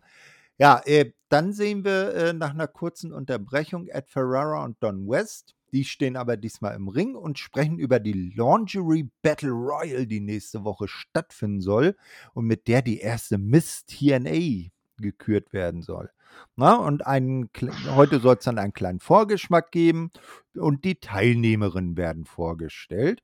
Und da sind durchaus ein paar bekannte Gesichter mit dabei. Und zwar einmal Francine, bekannt aus der ECW. Dann eine Miss Jody. Hm. Äh, Daphne, ne, kennt man auch Ja. aus WCW und äh, dann auch aus äh, TNA. Alexis Laree, in der man eine sehr junge Mickey James erkennen konnte. Mhm. Aaron, dann äh, Elektra, die auch aus der Spätzeit der ECW noch bekannt war. Dann eine sehr junge Taylor Wilde, die ja dann auch später in der Knockouts Division äh, von sich äh, reden machen sollte. Und eine Theresa Tyler. Also manche davon kannte ich äh, vom Namen her auch nicht. Von einer Dame habe ich den Namen aber nicht richtig verstanden, äh, weil die beiden Herren im Ring angesichts der ganzen holden Weiblichkeit doch etwas zu enthusiastisch wurden. ne? Don West erklärt dann halt eben auch, dass, der, dass die Siegerin der Battle Royale zur ersten Miss TNA gekürt wird. Äh, und ähm, da ging es also in der äh, Battle Royale nicht darum, äh, dass man die Gegnerin über äh, übers oberste Seil wirft. Nee, äh, alle Gegnerinnen hatten Pyjamas an und die, die äh, ausgezogen wurde bis auf die Unterwäsche, ist ausgeschieden. Das waren die Regeln. Könnt ihr euch, wenn ihr wollt, gerne in der, im zweiten Weekly Pay-Per-View anschauen und zu Gemüte Ich, ich, ich kann an der Stelle nur sagen, dass ich extrem froh und extrem dankbar bin, dass aus dem Ding. Ah, kleinen Moment. Äh, mach du jetzt mal weiter, Daniel. Ja. Äh, ich, ich fühle den Gedanken mal weiter aus, was er bestimmt sagen wollte, dass er aus dem Ding, was daraus geworden ist, jetzt eine, eine ernsthafte Knockouts-Division geworden ist und nicht nur in äh, TNA, sondern auch, oder Impact, sondern auch in anderen Promotions. Und äh, ähm, ja, also TNA hat das ja mit auf den Weg gebracht, diese ganze Women's Revolution. Aber zum Glück sind wir davon heutzutage weit entfernt von dem, was dann da noch auf uns zukam in der nächsten Ausgabe. Ja, also, wie ich gerade sagen wollte, ähm, ich, ich bin extrem dankbar dafür, dass aus, aus dem, aus dieser Sache, eine der besten Women's Divisions ähm, auf dem nordamerikanischen Kontinent geworden ist über die Jahre. Bis heute. Ähm, denn, ja, also klar, äh, wenn man unter Women's Wrestling, ich sag mal, reines Eye Candy versteht, okay, schön und gut. Aber mit Wrestling hat das dann ja eigentlich auch eher wenig zu tun gehabt. Das ist halt so ein bisschen ja, ich sag mal, WWE-Stil bis, ich weiß gar nicht, 2010 ungefähr gewesen. Ähm, naja, ich sag mal, man an den, an den leicht bekleideten Damen in den, ja, na gut, Käfigen in der Mangelung eines besseren Wortes konnte man schon sehen, wo da die Reise so ein bisschen hingeht am Anfang, aber äh, naja, also ist jetzt nicht so, nicht so ganz mein Geschmack. Ich glaube, wir sind alle froh, dass das vorbei ist. Ja, Ja, äh, man muss auch sagen, die Knockouts Division war vielleicht im gesamten Pro Wrestling Nordamerikas so die äh, Damendivision, die auch äh, am stabilsten ihr Niveau gehalten hat. Ne? Ja. ja, absolut. Genau. Ähm, aber wir sind mit dem Segment noch nicht fertig. Die gute Francine schnappt sich dann nämlich das Mikro und erklärt erstmal, dass ja alle hier, ähm, alle Damen hier im Ring äh, Dullis sind und äh, niemand was mit ihr aufnehmen kann. Elektra, ne, die beiden kennen sich, wie gesagt, aus der ECW, gibt ihr dann Widerworte. Äh, dies sei eine neue Promotion und da müsse jeder wieder von vorne anfangen. Was ja auch durchaus äh, okay ist. Francine äh, stürzt sich dann auf Elektra, reißt ihr das Shirt runter. Don West hüllt sie umgehend in seine Jacke. Francine erklärt, während sie die Halle verlässt, dass noch, ähm, ähm, also dass nächste Woche niemand ähm, in, sie in Unterwäsche sehen werde. Und denn sie werde Miss TNA. Ja. dann wird wieder getanzt, also in den Käfigen. Und äh, wir sehen wieder Backstage Goldilocks. Die hat nun nicht mehr Puppet in der, äh, im Interview, sondern einen nicht minder äh, äh schrägen Charakter, den guten Mortimer Plumtree. Also der dann so aussieht wie so ein britischer ähm, äh, Cricket-Spieler. Der hat dann auch einen Cricket-Pfleger äh, dabei und spricht auch äh, so etwas gebildeter und so. Und der stellt sein äh, neues Tag-Team vor, die Johnsons. Die waren in dem Moment noch nicht dabei. Hm, man war gespannt, wer sind denn diese Johnsons? Ne? Äh, ja, was ja. haltet ihr von Mortimer Plumtree? Äh, das ist, ähm, ich, ich, ich, will, ich finde, ich will dafür einfach nicht so viele nette Worte finden, ehrlich gesagt. Das ist, ähm, also, je weiter die Show ging, desto mehr hatte ich das Gefühl, dass es dass diese einzige Show einfach, also diese, diese ganze Show war so ein riesiger Fiebertraum ist. So. Also das ist random aneinandergereiht an Randomness und von, von vorn bis hinten. Ähm, also ich, ich, ich dachte mir, dass, wie viel abgedrehter wird das denn noch? Das ist so richtiges WWE Trash-Niveau gewesen oh. eigentlich. So. Auch also, gut in die Zeit passen, muss man ja fairerweise sagen, aber naja, also wenn ich bedenke, dass äh, man dafür tatsächlich Geld gefordert hat, finde ich das mutig. Sagen wir es so, ich finde es ja, mutig. Und das stimmt, also haben wir ja noch gar nicht gesehen. Nee, ich ich habe ich, ich hab, ich hab dann so gedacht, was Dennis, was, was du aussagst, das, das hatte ich auch so im Kopf, dass alles so random zusammengewürfelt worden ist. Und ich musste dann zwangsläufig an so eine äh, Folge von den Simpsons denken, wo Homer seine eigene Web äh, Webseite äh, produziert und von allen anderen Webseiten so alles runternimmt und da so drauf macht und das einfach so alles auf dieser einen Webseite ist, so ganz random. Und das hatte ich so auch das Gefühl, man hat einfach so gedacht, okay, ich nehme hier was von weg, da was von weg, hier was von weg. Und man muss das jetzt alles hier in dieser eine Show machen. Also so kam es mir bis jetzt vor. Mhm. Ja, das ist ein guter Vergleich. Das ist halt die erste Show gewesen, da haben sie sich gedacht, wir müssen alles raushauen, alles zeigen, was NWA TNA so zu bieten hat. Ein hm, bisschen weniger wäre vielleicht mehr gewesen. Ja. Ähm, als nächstes sehen wir allerdings dann auch wieder äh, Action, nämlich Tag Team Action in diesem Fall. Auf der einen Seite das Team äh, Psychosis, äh, also den kan kannte man noch ja, aus Mexiko, von der WCW mit Maske und äh, von WWF ohne Maske als Teil der Mexicools. Dieses herrliche mexikanische Stable, Stable, das immer auf Rasenmähern zum Ring gefahren kam. Mit Ruby noch dabei. Ähm, mm. Und die äh, sein Tag-Team-Partner war Cowboy James Storm. Ne, den kennt man ja heutzutage als äh, vollbärtigen, langhaarigen Redneck. Und damals ist es ist schon interessant, ihn mal ohne Bart zu sehen. Ne? Mhm. Ich habe ihn gar nicht Ungewohnt. erkannt im ersten Moment. Ja. Also ich musste da doppelt hingucken, weil ich, ich hatte den Namen jetzt auch erst nicht verstanden und gesehen, okay, er ist ein Cowboy.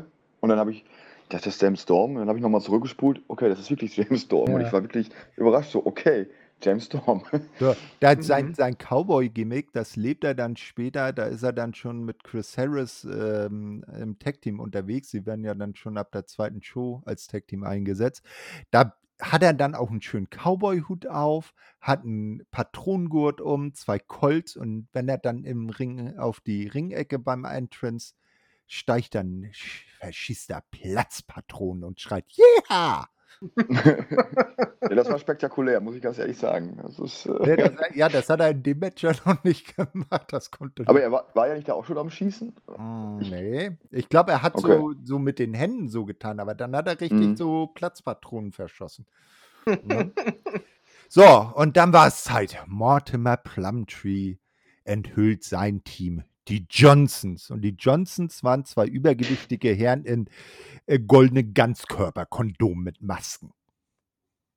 Bist du, also, bist du, bist, ich wusste, es wird schlimm, aber das hat mich, das war so ein bisschen wie, ähm, wie diese Kostüme, die Edge und Christian damals hatten. Ja, ähm, du, du, meinst, du meinst, wie die, äh, wie hießen sie noch? Ähm, ähm, Los Conquistadores, glaube ich, ne? Los ja, ja, ja. ja. Nee, sie, oh. sie, uno, das. Ja, ja, wir ja, genau. Nur in, nur in noch hm, schlimmer. Ja, genau, ja. ja. Hm, äh, Daniel? Ähm, die waren übrigens auch noch mal in der WWE. Also, äh, das waren übrigens, wer die nicht erkannt haben sollte, und das waren ja jetzt nicht zu erkennen, das waren die, die Shane Twins. in der WWE. Ich habe Ja. mal ein bisschen recherchiert und äh, ich musste bei diesem Tag-Team als erstes dran denken, es gab mal in den Anfang der 90er zu, in ganz dunklen Booking-Zeit in der WCW ein Tag-Team, das hieß die Ding Dongs. Die sahen genauso aus, hatten nur Glocken an ihren Köpfen. Und ich musste als erstes denken, die Ding Dongs 2.0, die Ding Dongs sind wieder da. Alter. das Ding Dongs, ey. Also einfach mal googeln, die Ding Dongs, die glaube ich zwei, drei Matches, die sind, sehen genauso aus und haben also Glocken dran und äh, ja, es ist ein überragendes Gimmick. Es ist äh, Wahnsinn. Ja. Alter Vater. Ich, ich, ich, muss, ich musste mich da auch bei der WCW noch an die Kongs erinnern. Awesome Kong und King Kong. Awesome Kong bitte nicht verwechseln mit äh, äh, der Awesome Kong, die später äh, in der Knockouts Division groß rauskam. Das waren Ich auch. hab mich schon gewundert, ja. Ja, ja. Nee, nee, Awesome Kong und King Kong. Ne, so, also das Ganze ähm, äh, startet dann damit, dass, ähm, also nee, das hatte ich, ähm, genau, James Storm ähm, hatte ich schon genannt. Ähm, während des Matches, also wir gehen jetzt mal nicht auf, darauf ein, was im Match passiert ist, taucht dann Alicia auf. Alicia ist aber nicht Alicia Edwards, die Ehefrau von Eddie, die heutzutage in der Company unterwegs ist. Nein, Alicia ist auch eine sehr hübsche Dame in einem Businessanzug. Und die schaut sich das Ganze erstmal an. Wer sie nicht erkannt hat, das ist die Begleiterin des Maestros bei der WCW. Ich Hm, glaube, ja. äh, sie hatte damals den Namen Symphony. Ne? Das ist korrekt. Genau. Hm. Naja, sie steht dann da und schaut sich das Ganze irgendwie an. Ähm, so wie es manchmal so Manager machen, wenn sie Talentscouting betreiben. Vielleicht will sie ja dem guten Mortimer die Johnsons abspenstig machen. Na, ähm, egal. Ähm, das Match ähm, ändert äh, oder endet dann damit, als Mortimer eingreift äh, während des Matches und äh, James Storm in dem Bein festhält. Dies nutzen dann äh, die Johnson dazu, äh, ein, oder einer der beiden Johnsons dazu, sich auf die Schultern zu laden, zu Boden zu slammen und die Johnsons haben das Match gewonnen. Also, ich, ich, ich, weiß, ich weiß gar nicht, wo ich da anfangen soll. Also rein vom, rein vom Wrestling-Technischen her ist es sogar gar nicht so furchtbar gewesen. Aber man darf halt einfach bei, dem Match nicht außen vor lassen, dass dieses Match einfach ein einziger Pimmelwitz ist. ähm, und auch kein besonders guter. Also vor allem, vor allem die Crowd war halt gefühlt, also das, das, das war, das war, das war Leichenhalle-Stimmung, ehrlich gesagt, ne? Die haben sich halt überhaupt nicht für das Match interessiert und ich kann es ihnen ehrlich gesagt auch absolut nicht ver verdenken. Ähm, das wirkte wirklich als, keine Ahnung, das, das, war schon, ja, das ist ein Ding, das hätte, das hätte auch Vince McMahon damals so bucken können, ehrlich gesagt. Also das hätte ich ihm, hätte einer mir gesagt, das ist ein Match, das kam aus Vince McMahons Feder, hätte ich gesagt, ja, das glaube ich sofort. Ähm, also, ich, ich weiß nicht, was sie sich dabei gedacht haben. Ich, ich, ich habe wirklich keine Ahnung. Also, wie, wie, wie Thorsten schon gesagt hat, Ganzkörperkondome, das trifft es eigentlich sehr genau.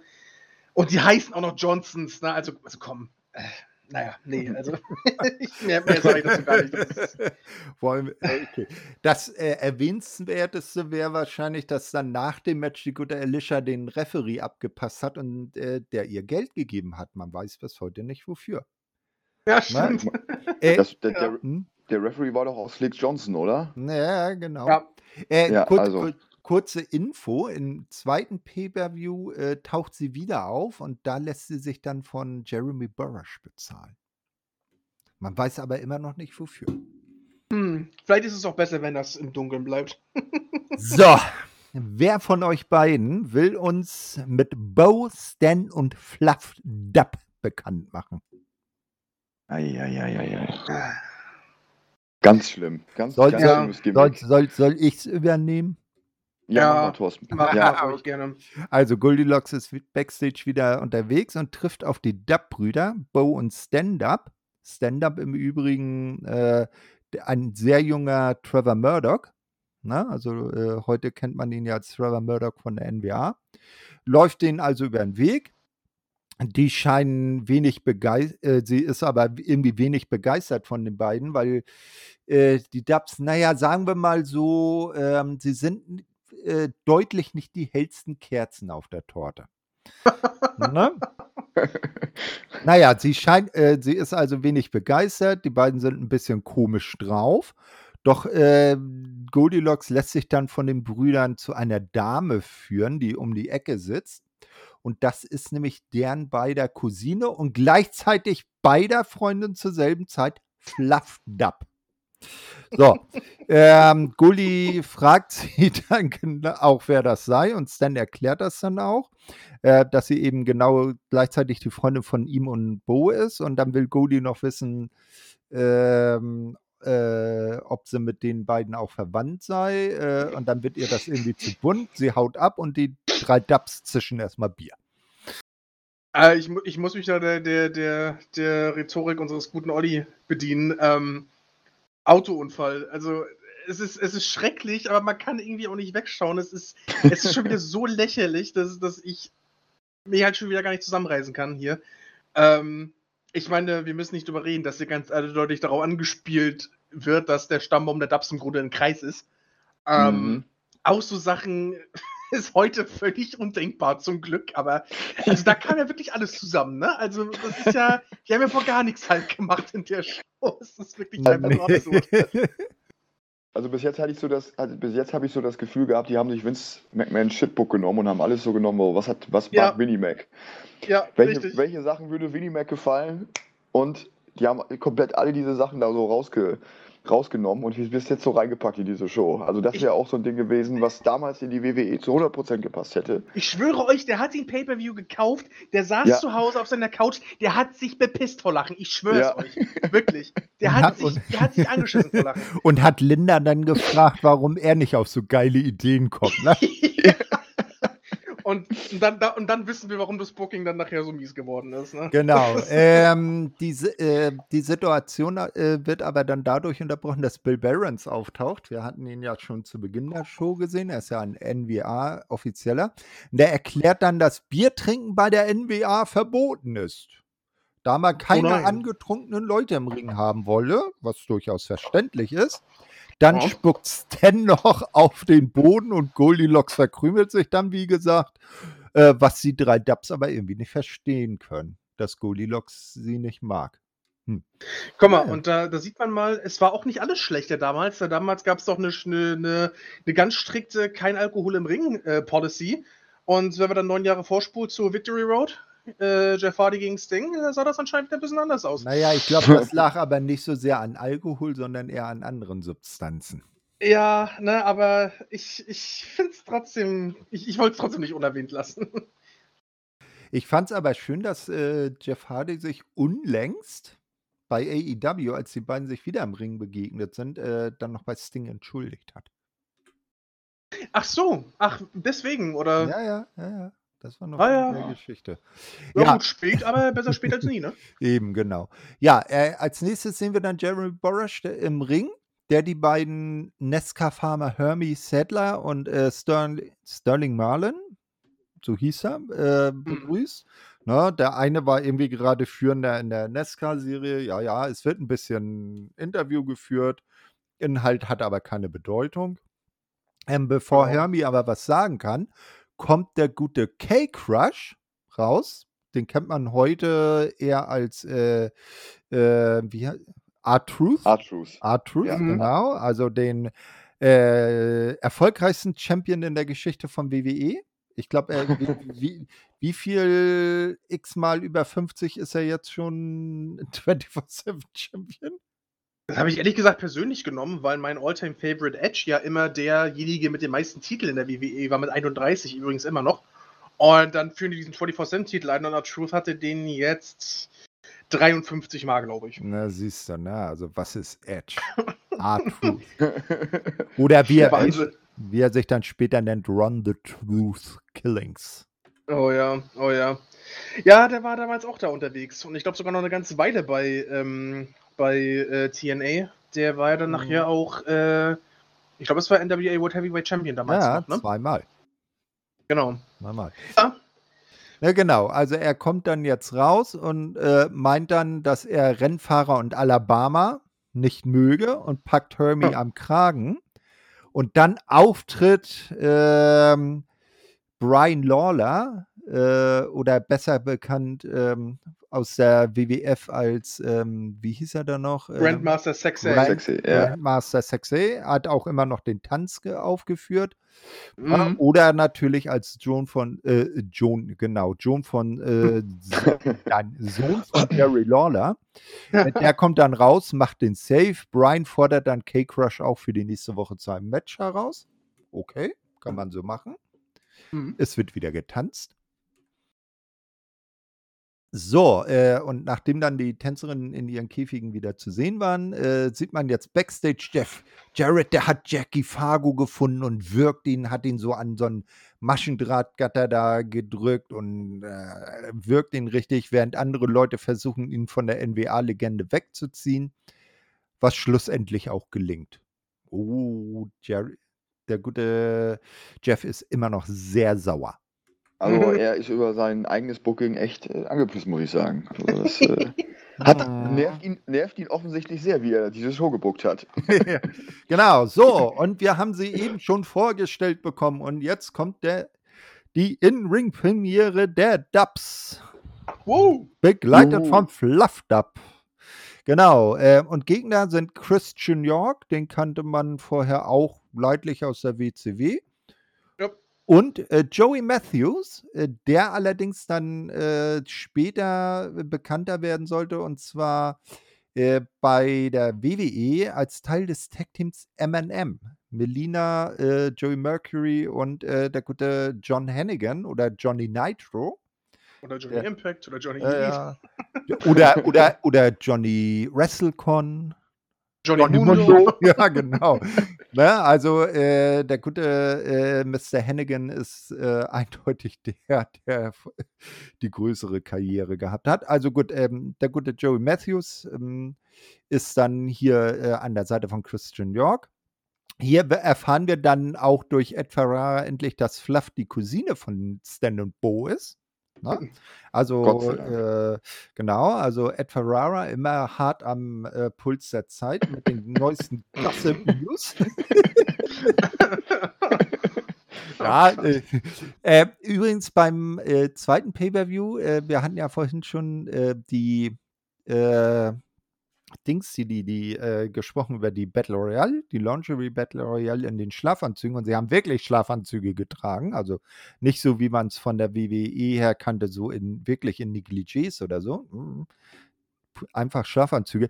Äh, da war der, war der gute Ed auch äh, im Einsatz, denn äh, natürlich hat die gute Francine das Match nicht gewonnen und wurde böse von Elektra ausgezogen und der heldenhafte Ed Ferrara er hat dann natürlich ihr seine Jacke gereicht und dabei durch Zufall an ihre Brust gefasst und Ah. schien davon sichtlich angetan. Naja, äh, Francine nicht so gern und äh, nicht so sehr und hat das den Ed dann auch spüren lassen.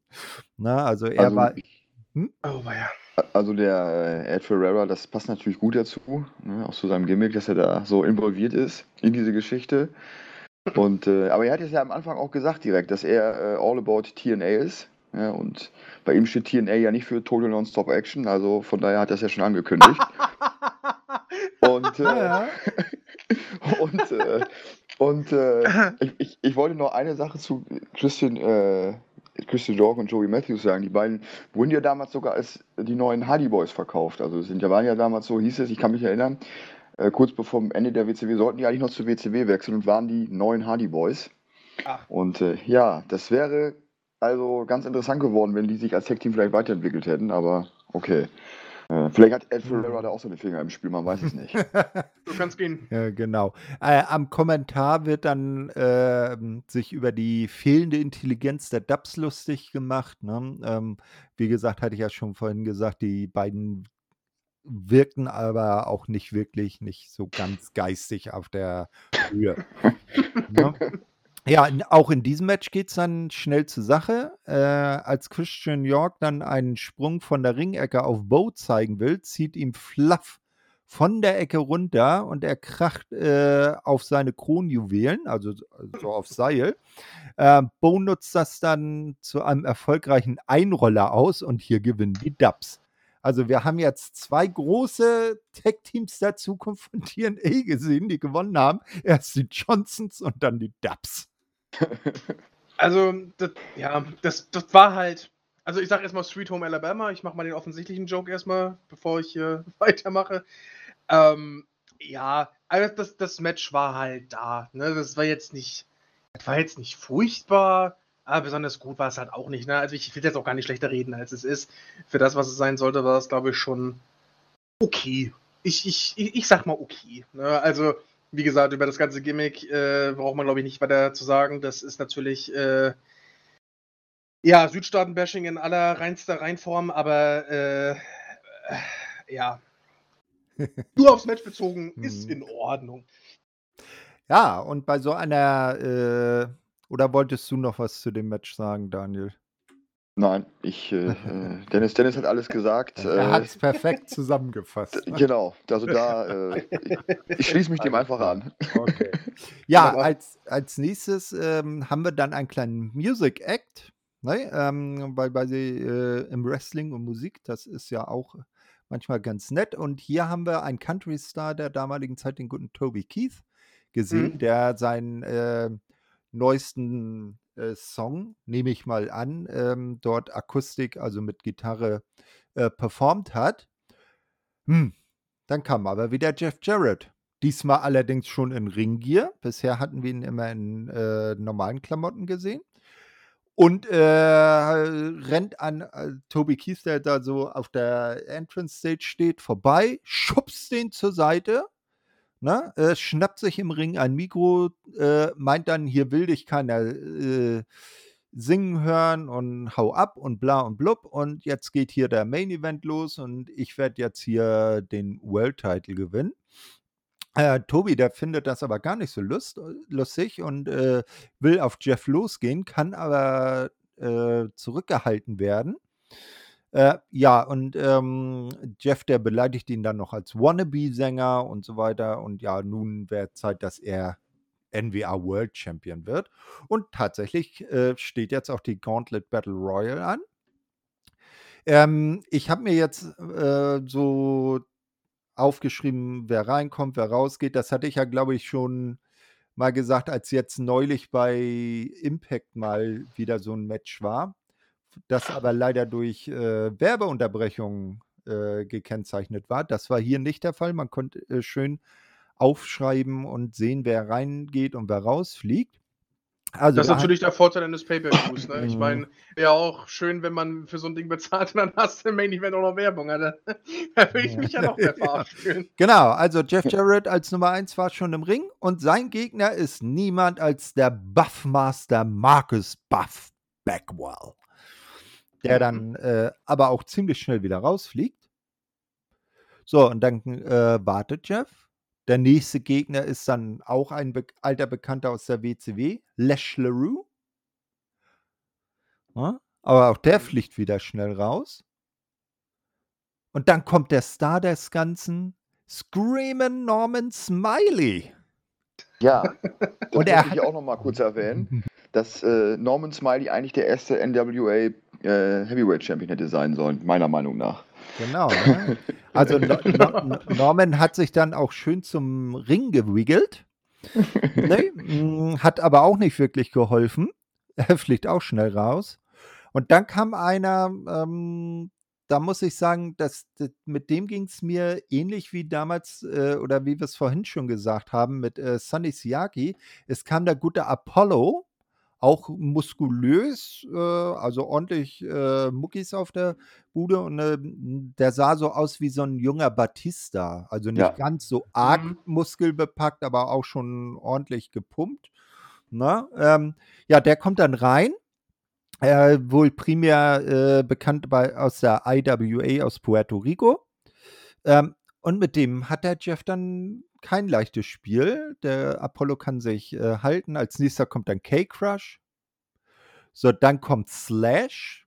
Das ist ein äh, glatzköpfiger Wrestler aus dem damaligen Stable von äh, Sinister Minister James Mitchell, den Disciples of the New Church.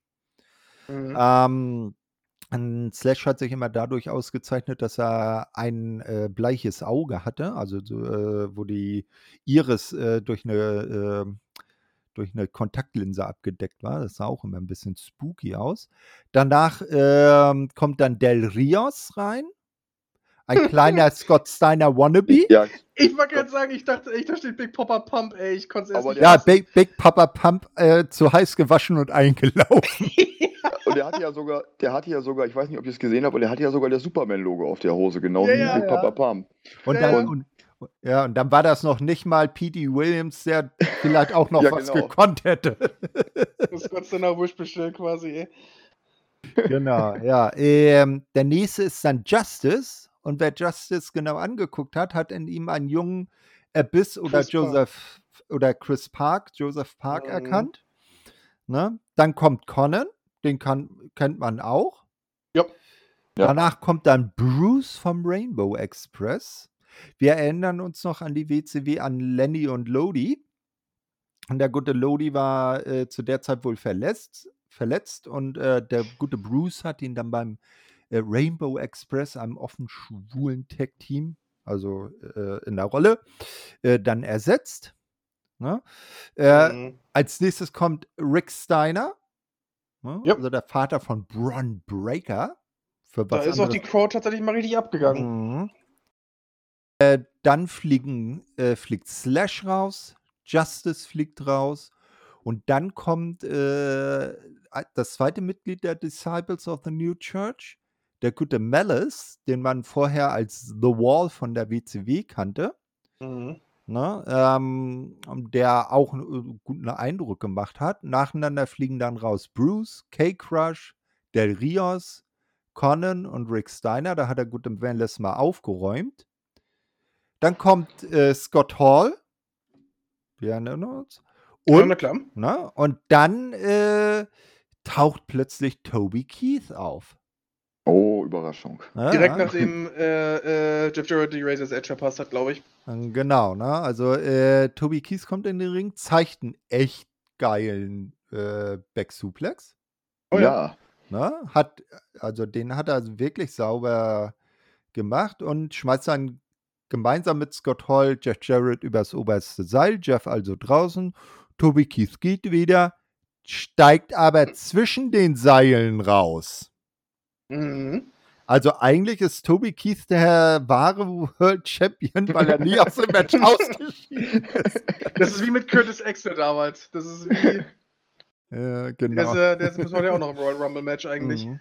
Genau. Ja, ähm, als nächstes kommt dann Wildcat Chris Harris. Den hat man Also ja ich jetzt. muss- ich- hm? Bitte? Ich, ich muss dazu sagen, bei Chris Harris war ich wirklich überrascht, wie rank und schlank der damals war. Und, und, und also der war ja wirklich, also wenn ich später dann in WWE gesehen hat, äh, da, sah er, Walker. ja- da sah er ja ein bisschen anders aus. Nur sieht Ja, er ja, da, sieht er heute ja Wahnsinn. auch aus. Ne? ja, Heut, genau. heut, heutzutage ist er ja, also ist er jetzt vor ein, zwei Wochen auch äh, in einem Backstage-Segment wieder aufgetaucht. Schlank ist er immer noch nicht. Ne? Nee. Also seine, größte Zeit bei der Company ist natürlich das legendäre Tag-Team America's Most Wanted an der Seite von äh, Cowboy James Storm. Da haben die beiden sich ja wirklich fette Schlachten geliefert. Na, so, dann Hm. greift der Vampire Warrior in der WWF als Gangrel bekannt ins Mhm. Match ein, hat aber keine 90 Sekunden gewartet, bis äh, der nächste Teilnehmer reinkommen kann. Vielleicht war er anstelle von Toby Keith gedacht, keine Ahnung. Also er, er wirkte irgendwie etwas außer der Reihe. Ein bisschen deplatziert. Ja, Mhm. das wirkte so, als wäre er zu früh da gewesen. Genau. Ja, als nächstes kommt dann Devon Storm, den man aus der WCW als Crowbar kannte. Mhm. Danach dann Steve Corino. Der King of Old School. Ja, genau. Äh, sehr zu empfehlen heute sein äh, Sohn äh, Colby bei der NWA. Mhm. Macht da eine gute Figur. Dann Ja. kommt Ken Shamrock. Na, wir erinnern uns ja. a- 19 andere kannst du rauswerfen. An mir wirst du, äh, 18 andere kannst du rauswerfen. An mir wirst du scheitern. Ja, äh, Mhm. Ken und Jeff haben sich nicht im Ring gesehen. So, und der letzte, der 20. Mann im Match ist Brian Christopher. Der kommt dann rein. Nacheinander fliegen jetzt Chris Harris, Devon Storm, der Vampire Warrior, Steve Corino, Brian Christopher, Apollo und Scott Hall raus. Ken Shamrock und Malice machen, äh, sind dann die letzten beiden im äh, Match. Und da äh, kommt jetzt die Besonderheit bei TNA Impact zum Tragen. Die letzten beiden fechten das nicht over the top rope aus, sondern in einem normalen One-on-One-Match äh, mit äh, Pinfall und Submission-Only-Regel. Und hier kommt dann auch der gute Ricky Steamboat als äh, Referee zum Einsatz. Malice dominiert das Match äh, zunächst. Shamrock kontert einen Chokeslam-Versuch in einen Cross-Arm-Breaker, doch Malice kommt mit Hilfe seines Managers James Mitchell ins Seil.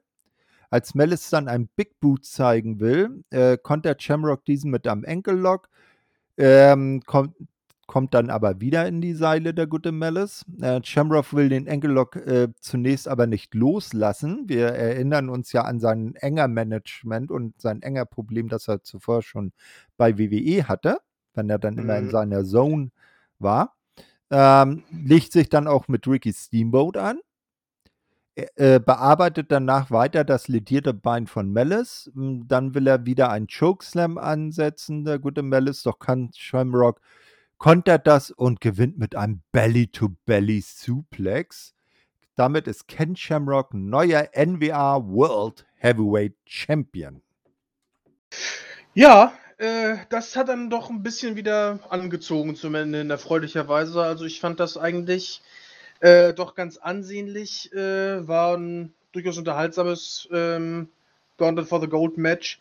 Ähm, bis auf das Finale, was ich wiederum dann wieder ein bisschen schade finde. Also im eigentlichen Rumble-Modus, ja, generell ist es schade, dass äh, äh, Double J und Shamrock gar nicht aufeinander getroffen sind. Das äh, ja, fand ich jetzt nicht so ganz glücklich gewählt. Und als dann nachher nur noch Shamrock und Malice im Ring waren, wirkte das die sind so ein bisschen durch das restliche Match geholpert irgendwie.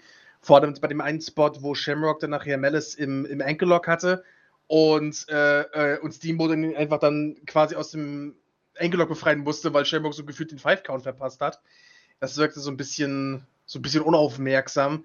Ähm, aber das war auf jeden Fall zumindest, ich sag mal, ein, ein Abschluss, den man so machen kann und Shamrock als NWA äh, World Heavyweight Champion auch äh, eine gute Wahl, wie ich finde. Mhm. Er hat das also dann ja, bitte? Den also ich das grundsätzliche Konzept dieses Matches finde ich gut, diesen Rumble und dann anschließend dieses Singles-Match.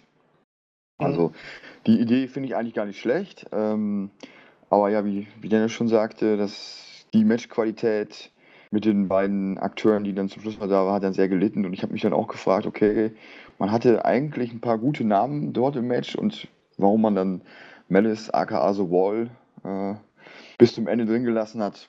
Okay, habe ich jetzt nicht so ganz verstanden, aber ähm, wie man schon sagte, man hat, wie Dennis schon sagte, man hat ja die in der Show jetzt aufgebaut, eine kleine Fehde zwischen Shamrock und Jared und dann hätte man ja eigentlich noch den Payoff erwartet, aber ja, da ist es leider nicht zugekommen. Aber im Großen und Ganzen ein gutes Match, also im Vergleich zu, was wir vorher gesehen haben. ja. Genau. Ja, nach dem Match kommen dann die NWA-Legenden wieder in die Halle und gratulieren natürlich dem neuen World Champion. Äh, Jeff Jarrett und Toby Keith strugglen backstage immer noch rum. Jarrett kommt dann nochmal raus, legt sich äh, mit den Legenden an. Er schlägt Bob Armstrong und Dory Funk nieder. Dann kommen Jackie Fargo und Toby Keith raus, wollen ihn attackieren, werden aber zurückgehalten. Und für die nächste Woche wird dann ein Match zwischen Scott Hall und Jeff Jarrett von Jackie Fargo verkündet. Hall kommt dann auch nochmal raus und äh, brought dann mit Jarrett noch ein bisschen rum und so geht dann die erste historische Show der Company zu Ende. Ja, ich, ich glaube, hätte ich mir damals den Pay-Per-View gekauft, wäre ich mir nicht sicher, ob ich dann die Folgeshow äh, auch hätte folgen lassen.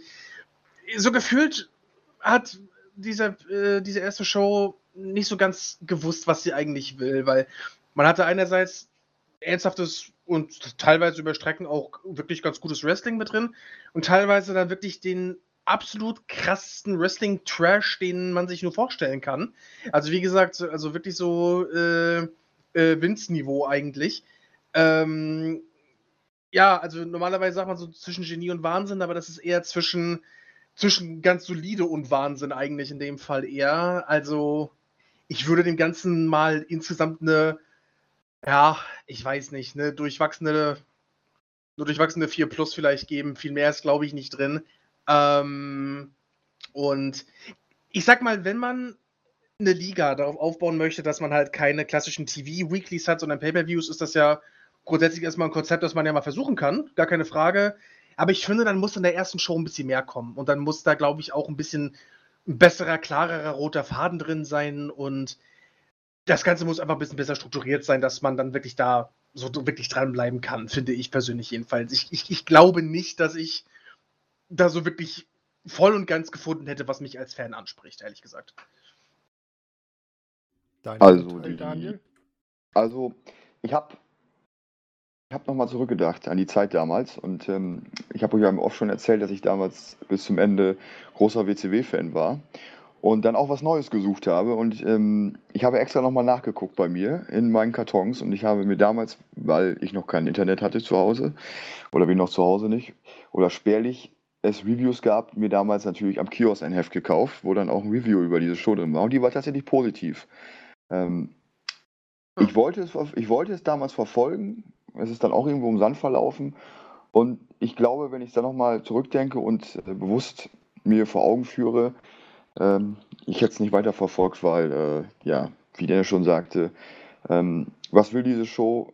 Wo will diese Show hin? Und also, ich fand's jetzt auch nicht ansprechend, sage ich mal, teilweise. Ich sage mal so 1, 2 Sachen waren okay. Da sage ich: „Okay, schönes äh, schöner Opener.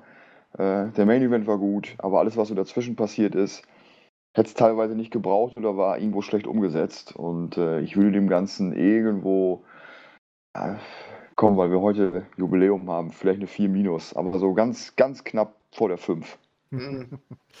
Ja, ähm, also, wenn man dann sieht, weil welchen Weg die Company dann später auch genommen hat, äh, soll äh, ist das die erste Show kein Beleg. Also, die haben dann eindeutig noch die Kurve gekriegt. Ähm, wer den Event, äh, mal schauen möchte, ohne dass er sich gleich 'n Impact-Plus-Abo zulegt, der äh, die Show ist, äh, in voller Länge bei YouTube frei empfangbar oder frei zu sehen. Könnt ihr euch da mal anschauen, wenn ihr das wollt. Und, ähm, bei Impact Plus, äh, kann man auch die gesamte Historie der, äh, Company von der ersten bis zur aktuellsten Show durchweg schauen. Die haben da alles, äh, hochgeladen. Also, auch 'n echt großer Fundus, wenn man dann doch sehen will, wie das nach dieser ersten Show dort weiterging. Ja, dann danke ich euch beiden. Dir, Dennis, äh, für unseren Double Duty und dir, Ach, gerne.